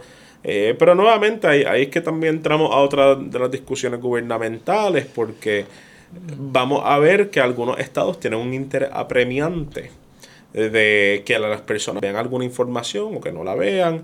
Eh, o algunos partidos tienen un interés apremiante que las personas estén expuestas a una información y no la vean. Eso van a ser los, estados donde vamos a ver mayor regulación de la información. Y el temor grande que existe, por lo menos en los países democráticos eh, occidentales, eh, tiene que ver con que si se construye un aparato lo suficientemente efectivo como para regular esa información desfavorable, va a ser un aparato que posiblemente un Estado más centralizado utilice para favorecer su agenda. No, no, sí. Em, sí, sí, sí, sí, eso sabemos cómo. Y pues entonces es que uno ve muchos riesgos. Yo prefiero Brave New World a 1984. si vamos a fallar, vamos a fallar con algo que se sienta bien, puñeta, por lo menos. Pero ahí, es que también tenemos esa discusión porque vemos algunos problemas, claro. Pero reconocemos que las soluciones a algunos problemas quizás van a traer unos problemas un poco más crasos dentro de ellos, el asunto informático. Em, y lo mejor que uno puede hacer Nada. Nada. Aprenderemos. ¿Ah? Aprenderemos. Si tú eres parte de lo que de la evolución que hemos hablado y eso es la capacidad de adaptarnos y de aprender. No me puedes quitar no el privilegio de aprender. Eso es algo bien importante. De que cuando yo actúo y hay consecuencias y yo vivo las consecuencias, me permite a mí vivir las consecuencias, yo aprendo. Yo codifico ese aprendizaje y mi futuro comportamiento debe, debe incorporar ese aprendizaje. No me quites el privilegio de aprender, porque si no, nunca aprendo. Y si nunca aprendo, pues creaste una, una necesidad perpetua de esa solución. Y para que, aprenda, para que una persona aprenda, tiene que estar expuesto a, a una serie de elementos adversativos, usualmente. 100%. Em, totalmente. Y en eso también recae un rol de la educación en presentar esos elementos adversativos, que es algo que, que a mí, ya, yo llevo que tres años de educador, no llevo mucho, mucho, pero algo que a mí me, me preocupa un poco el estatus de la educación actual y es el hecho de que lentamente vamos careciendo más de elementos adversativos en nuestra educación. El, ¿Es específico? En el sentido de que, de que ya las cosas que usualmente se presentan, eh, digamos, la, las posiciones sobre lo social, sobre lo que es bueno, lo que es malo, etcétera, eh, ya van careciendo de, de posiciones que, vamos a ponerlo así, clamarían un disgusto. Es bueno, por ejemplo, que en un libro de historia no solamente te enseñen que Alemania tuvo una época próspera de desarrollo económico a principios de los 1900 y otra después de los 1950, sino que también te enseñen el lado oscuro de la historia de la, época bajo el Partido Nacional Socialista y la República de Weimar, que no fue un santo tampoco. Eh, y lentamente veo que las cosas negativas, quizás como parte del mismo ese fenómeno huxeliano, eh, a nivel académico se van reemplazando, quizás por la misma compulsión del sistema, de desnegativizar la información. Mm. Eh, y eso es un problema porque hasta ahora, pues, las discusiones políticas que, uno usualmente pues tiene, pues, son entre la defensa del estatus, en términos de democracia republicana, eh, versus todas las otras alternativas que no son aceptables, pues no están a, a base de nuestro paradigma. Y ya. Así que yo creo que eso es algo que que la, que la educación en gran parte, salvo que esté orientada a la investigación, tiene que reformularse porque ante la carencia de elementos adversativos así pueden venir muchos impactos a ese deber de aprender. pues yo no lo veo como un como un obliga como algo, yo creo que es un deber societal incentivar el, aprendizaje. Pero también lo ves, por ejemplo, no solo con currículo, como tú dices, sino también por ejemplo, lo que hicieron eh, con las notas de lo de los abogados, que, que bajaron el estándar este, lo de la reválida. Y también nos estaba contando Díaz Olivos, que, pasó por aquí, que, que ellos, el estudiante, en la UPI, si el estudiante no le gustó su nota, puede pedir que entonces la cambien a pass or fail. Sí, eso fue una medida que se creó durante la época pandémica por una noción de que las angustias que se traerían por la educación virtual. No pues, dudo, eh, pero es que siempre va a haber una justificación. siempre hay una causa de guerra justa. Pero la realidad es como que parece haber un movimiento hacia. Es, Brave New World, es, a, reducir adversidades cuando parecen. Apaciguamiento. Apaciguamiento, cuando parecen arbitrarias, sabemos que no son arbitrarias, parecerían arbitrarias. Y es como esta percepción, yo no sé si esto nos produce el mundo digital, que da una percepción de que no hay límites y que los límites son todos inventados por una persona y son arbitrarios. Y que es como que hay que eliminar todo tipo de límites, como si el mundo natural no te no, bueno, yo creo, yo creo que en efecto los límites son creados siempre por personas, pero no obstante. No, Tírate por un edificio. Para pero estamos hablando de límites societales, ¿no? Pero son, son, son, límites. La, escasez de recursos. ¿verdad? Tú puedes decir que todo sistema de precios y de dinero es producto de una escasez de recursos. Tú puedes decir. Pero eso no es cierto. Eso sí es cierto. El precio es producto de la escasez. O, en un, producto, mercado. O producto de la persona que tenga el poder de, sí, sí, pero de ejercer el precio. Pero tú puedes decir, en un mercado libre, digamos, que, que existiera tal cosa. En un mercado libre va a existir precio. Sí. ¿Verdad? Y alguien puede decir, no, ese precio se lo inventó este. Porque, eh, porque no existe tal cosa como escasez. Pero eso es falso. El precio es información que te, te está proveyendo información sobre el mundo real. Eso es partiendo de la premisa del que, de que el que movilice el precio un actor racional que quiera transferir no solamente lo que le costó, sino que quiera sacar un valor. Lo que, lo que me refiero es que no, no es, no es, no necesariamente es independiente al mundo real. Ajá.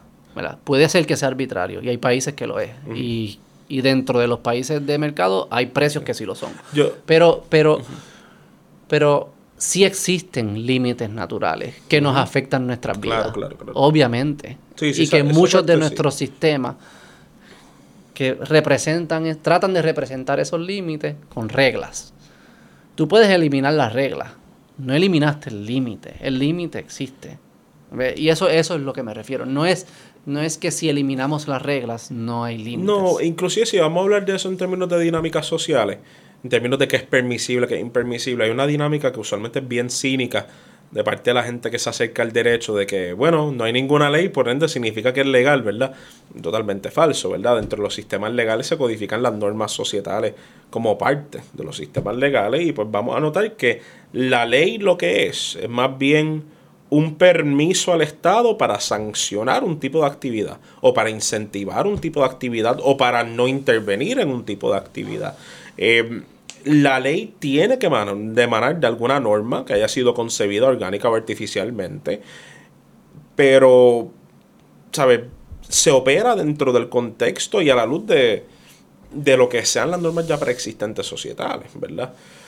Así que yo, yo creo que no, que no creo que hay un problema con que alguien se invente la norma como para decir que es verdad o no verdad, porque al momento que cobra materialidad de ley, pues cobra fuerza y el momento que cobra fuerza es bien real para la persona que la desobedece y le meten una sanción. más, me refería como que a eso que tú dijiste, el apaciguamiento de, ah, ok, sí. de, de, de reducir adversidades, como si esas adversidades son inventos arbitrarios. Yo sé que son inventos de personas, pero si son arbitrarios, como si que que al eliminarle la adversidad inventada, se elimina la adversidad de la experiencia humana. No, no, no, eso, es absurdo, es un absurdo. Sí, en lo absoluto. Yo en términos de, de pues, la revala, yo tengo mis relativas reservas, ¿verdad? Porque, eh, digo, si las voy a decir ahora no son reservas, este, pero, pero este, yo, creo que sinceramente es preocupante eh, que, que, ¿verdad? que en el contexto de tantas personas que, con las cuales también estudio Derecho, porque soy estudiante de Derecho Nocturno,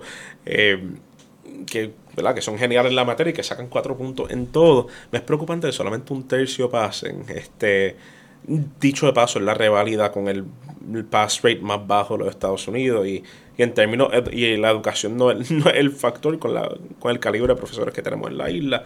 Eh, yo creo que tiene que ver con lo que estamos discutiendo ahorita incidentalmente eh, de, de, la compulsión de revisionismo y de crítica.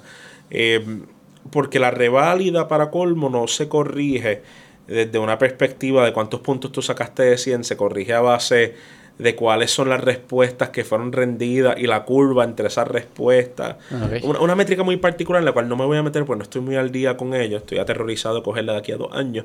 Este, pero, eh, pero, pero yo creo que hay, que hay, ¿ah? La estadística es que posiblemente dos terceros bueno, no, pero ya, ya para esos tiempos todo el mundo paga, o sea, apacigua 100%. cuidado, porque eso fue para esta reválida. No creo que sea una decisión que aplica para próximas, pero... Ay, pero eso es, eso es política. Vamos a estar bien. Bueno, no creo que yo tenga la capacidad de ejercer ese poder. Yo no, tengo, yo no sé si ese examen evalúa las capacidades de las personas a ser buenos abogados. No lo sé, no lo conozco, no lo he medido. Lo que sí yo sé es que ese era el examen que se utilizaba y que todo el mundo estaba consciente que ese era el, cuando tomó el examen, que ese era el examen y que había un passing grade. Y posterior a los resultados, porque no estaban satisfechos con los resultados, cambiaron cómo se mide. Eso es lo que yo no estoy de acuerdo. Yo no creo que se cambian estas cosas a posterior según el resultado. Yo creo que eso es, porque si hubiese pasado todo el mundo, que iban a decir, ah, no, pasaron demasiados, entonces deberíamos algunos no pasar. Es o este es el examen y la métrica objetiva de quiénes pasan y quiénes no. Y si pasa al 100%, pasa 100%. Si pasa 0%, pasa 0%. Eso lo sabemos entrando al examen. Y si no nos gusta, cambiemos el examen hacia futuro. Y no tengo ningún problema. Pero que, sea, que se juegue según el resultado es lo que yo no estoy de acuerdo.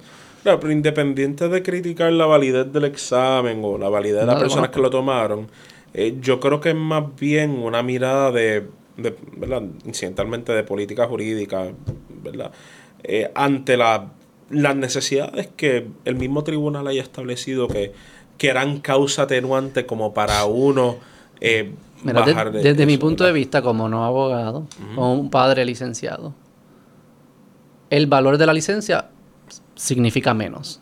Posterior a esa decisión, para mí significa menos. Representa menos. Yo no sé cómo, cómo el estándar legal aumentó bajando el estándar de pasar el examen. eso, eso, eso a mí no, esa lógica sí que yo y sinceramente no lo sabremos por varias razones. Pues primero todo no se ha publicado cuáles son las preguntas que se hicieron No, en ese pero es examen. pura percepción. Y pues por ende nosotros vamos- no vamos a poder saber si fue más difícil o más Sí, simple. sí, no sé. Em, por otra parte, no, no sabemos este cuál fue el motivo de la judica- judicatura detrás de esa decisión. O sea que yo creo que ante la imperfección de elementos analíticos todavía no podemos advenir a lo que discutimos ahorita, la verdad más cercana, ¿verdad? Este, pero, per- hay una impresión la societal. de, de afuera que es, pudiera es la que yo eso, comparto. Es- digo, eh, eh, la mía es la que yo comparto. No sé qué piensan los demás, pero pensaría que es la, eh, eh, es la lógica.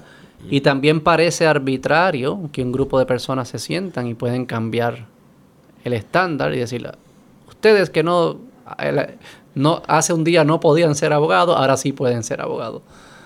Eso es. Entonces, ¿cómo yo, conf- ¿cómo yo confío en eso? ¿Cómo yo confío en alguien que me enseña una licencia? Si queremos, si queremos volver entonces a cómo el Estado eh, certifica o aprueba cosas o dice que son aprobables o no, entonces tenemos que entender que detrás de cada decisión estatal hay una razón estatal por la cual se hacen las cosas, que no estoy diciendo que sea buena o que sea mala. Eh, eh, y pues entonces tenemos que ver que los estados, o particularmente en este caso la rama jurídica, eh, quizás tuvo un propósito en esto, en Sí. incrementar la tasa de abogacía en la isla. Por eso pienso que ellos no tienen el mejor incentivo. Yo creo que una empresa privada pudiese diseñar lo que tenga un mejor incentivo en el licenciamiento. Que cojan un liability.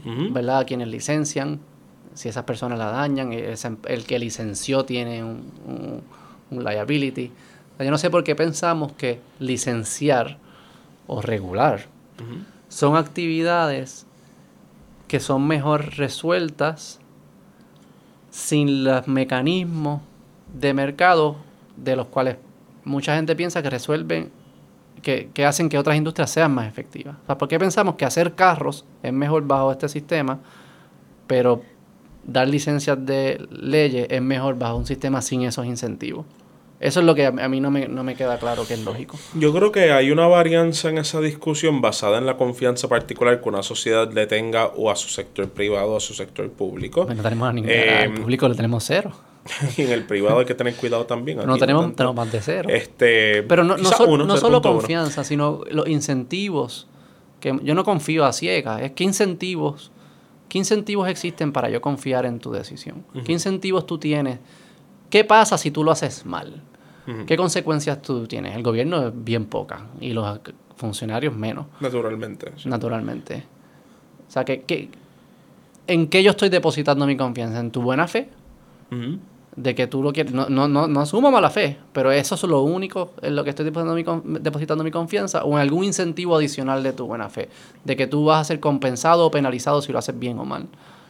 Bueno, también tenemos que tener cuidado en esa parte de la discusión porque independiente de si alguien puede ser penalizado o no, bajo el estándar actual de acceso a la justicia en la isla por los costos y esas cosas, muchas personas que se sientan insatisfechos no van a tener la capacidad de competir contra una compañía acreditante mediante un pleito. Así que eh, también tenemos que tener un poco de cautela en eso. Yo creo que el estándar más que ser público o privado, que es una discusión que pudiéramos traer, porque hay muchos países, incluyendo Inglaterra, donde el licenciamiento se da mediante espacios privados. Eh, yo creo que una discusión más bien de hasta qué punto los medios que se utilizan para ese licenciamiento o ese registro cumplen con la, con la intención política del mismo licenciamiento, ¿verdad? Em, que ¿Por qué rigores tiene que pasar un ingeniero, un arquitecto, un médico, verdad? Los rigores que el Estado considera propios para que no haya liability en su práctica, ¿verdad? Para que la casa no se caiga cuando la construya, para que el diseño no Pero- sea un peligro. Pero para cuando que- se cae no lo paga el político. No, cuando se cae no lo paga el político. Ni cuando hay también. malpractice lo paga el político. Ni el que licenció. O sea, el que, el que, el departamento de salud que le dio la licencia a ese El doctor que- no es quien paga. El que paga el es la persona que efectuó la práctica Claro. equivocada, Claro, claro. claro. Pero hubo, eso se pudo haber prevenido si en el momento, asumiendo que en el momento del licenciamiento se podía anticipar esos errores. O sea que hay un valor, el, el que licencia sí tiene un valor en la cadena, en la cadena de decisión. Y si no tiene los incentivos adecuados para tomar la mejor decisión, no va a tomar la mejor decisión. Ese, ese, ese es más mi, mi cuestionamiento. Y no, no, digo, no, no hay que entrar en, en- en ese detalle, sé que es una súper tangente. Pero pensando sobre los abogados, me hago esa pregunta. ¿Por ¿qué incentivo verdaderamente tiene el que licencia en licenciar bien si no paga las consecuencias de un mal licen de producir malos licenciados? No, el argumento de la licenciatura como tal en el mundo de la abogacía es que eh, mal licenciamiento implica un mal uso de los recursos limitados que tiene la Corte. Eh, implica falta de acceso a la justicia a los individuos que entran al sistema. Y esto estoy ya metiéndome en normativa dentro del consenso del sistema político, que es lo que el sistema político dice, ¿verdad? Eh, o sea, que, que hay unas circunstancias apercibibles mediante las cuales se justifica el proceso de licenciamiento en Puerto Rico. Ahora, hay un gran problema y esto es algo que es estándar en todas las examinaciones estandarizadas, que valga la redundancia, y es hasta qué punto esa, ese resultado positivo o suficiente determina el éxito en carrera de esta persona. Tenemos personas que han sido excelentes tomadores de revalida, válgame, de las mejores puntuaciones. Y entonces de la nada, en, la práctica, o cometen errores o abandonan la práctica sencillamente, lo que fuese. Igual en los médicos, igual en las otras profesiones. Y yo creo que es más un asunto que, que atañe el, el mecanismo de evaluación aunque sí podemos tirar bajo una crítica el por qué el gobierno haría ciertas regulaciones y concesiones para algunos sectores y para otros no. que ya es muy difícil de entender. este, para, cerrar para reaccionar y cerramos con esto, precisamente un, alguien que tenga un incentivo específico de producir una mejor métrica de evaluación o complementar las que existen porque produce un, al final un mejor algo que predice mejor lo que va a ser ese futuro profesional produciría nuevas métricas que el Estado no lo hace se queda estancado con la misma forma de medir, la misma forma de licenciar, porque no tiene precisamente un incentivo de hacerlo mejor o no es tan claro, porque no paga las consecuencias malas ni las buenas. Es como eh, el hecho de tú ser omnipresente y, tener que serlo te quita toda necesidad de hacer las cosas bien o mal. Es más, por, yo creo que por ahí, por ahí es que entra mi crítica por donde empezamos. Si quieres, vamos a dejarlo llevamos. Yo no sé ni cuánto tiempo llevamos. Dos horas y media. Ha valido la pena, sí. Pero nada, yo creo que si, si queremos atar este último puntito con lo que dijimos al principio. ciérralo lindo. No voy a ni reaccionar, o sea que te puedes cagar en mi madre si quieres. No, estamos bien. Este, el, el, rol que tiene el Estado en licenciar eh, ha de caer bajo la misma crítica que el rol que tiene el Estado en cualquier cosa. gracias. Eh, y el rol que tiene el Estado en en cualquier cosa responde a, dos cositas esenciales. Primero todo, cómo es que el rol, el Estado advino a ese rol. Y segundo, cómo es que la sociedad depositó, si es que depositó voluntariamente, ese rol en el Estado. Y toda la discusión que yo creo que hemos tenido hoy en gran parte oscila alrededor de cómo el individuo responde, concede y o materializa poder, porque hablamos de tantos receptores de poderes como autores de poder y eso. Y, hemos de entender que hay una varianza suficientemente sustancial como para tumbar el argumento que yo más odio, que es que las personas son todos actores racionales y que todos se comportan eh, a base de sus intereses percibibles. Coño, me tiraste una que no va a poder reaccionar. Está bien. no nos sorprenda, el punto es, no nos sorprendamos no tengamos los, los cojones de sorprendernos de que funciona como funciona. Posiblemente. Dream big. Gracias, José. ¿La pasaste bien? Gracias, sí. Super. Vale, me alegro. Bye, bye. Uh,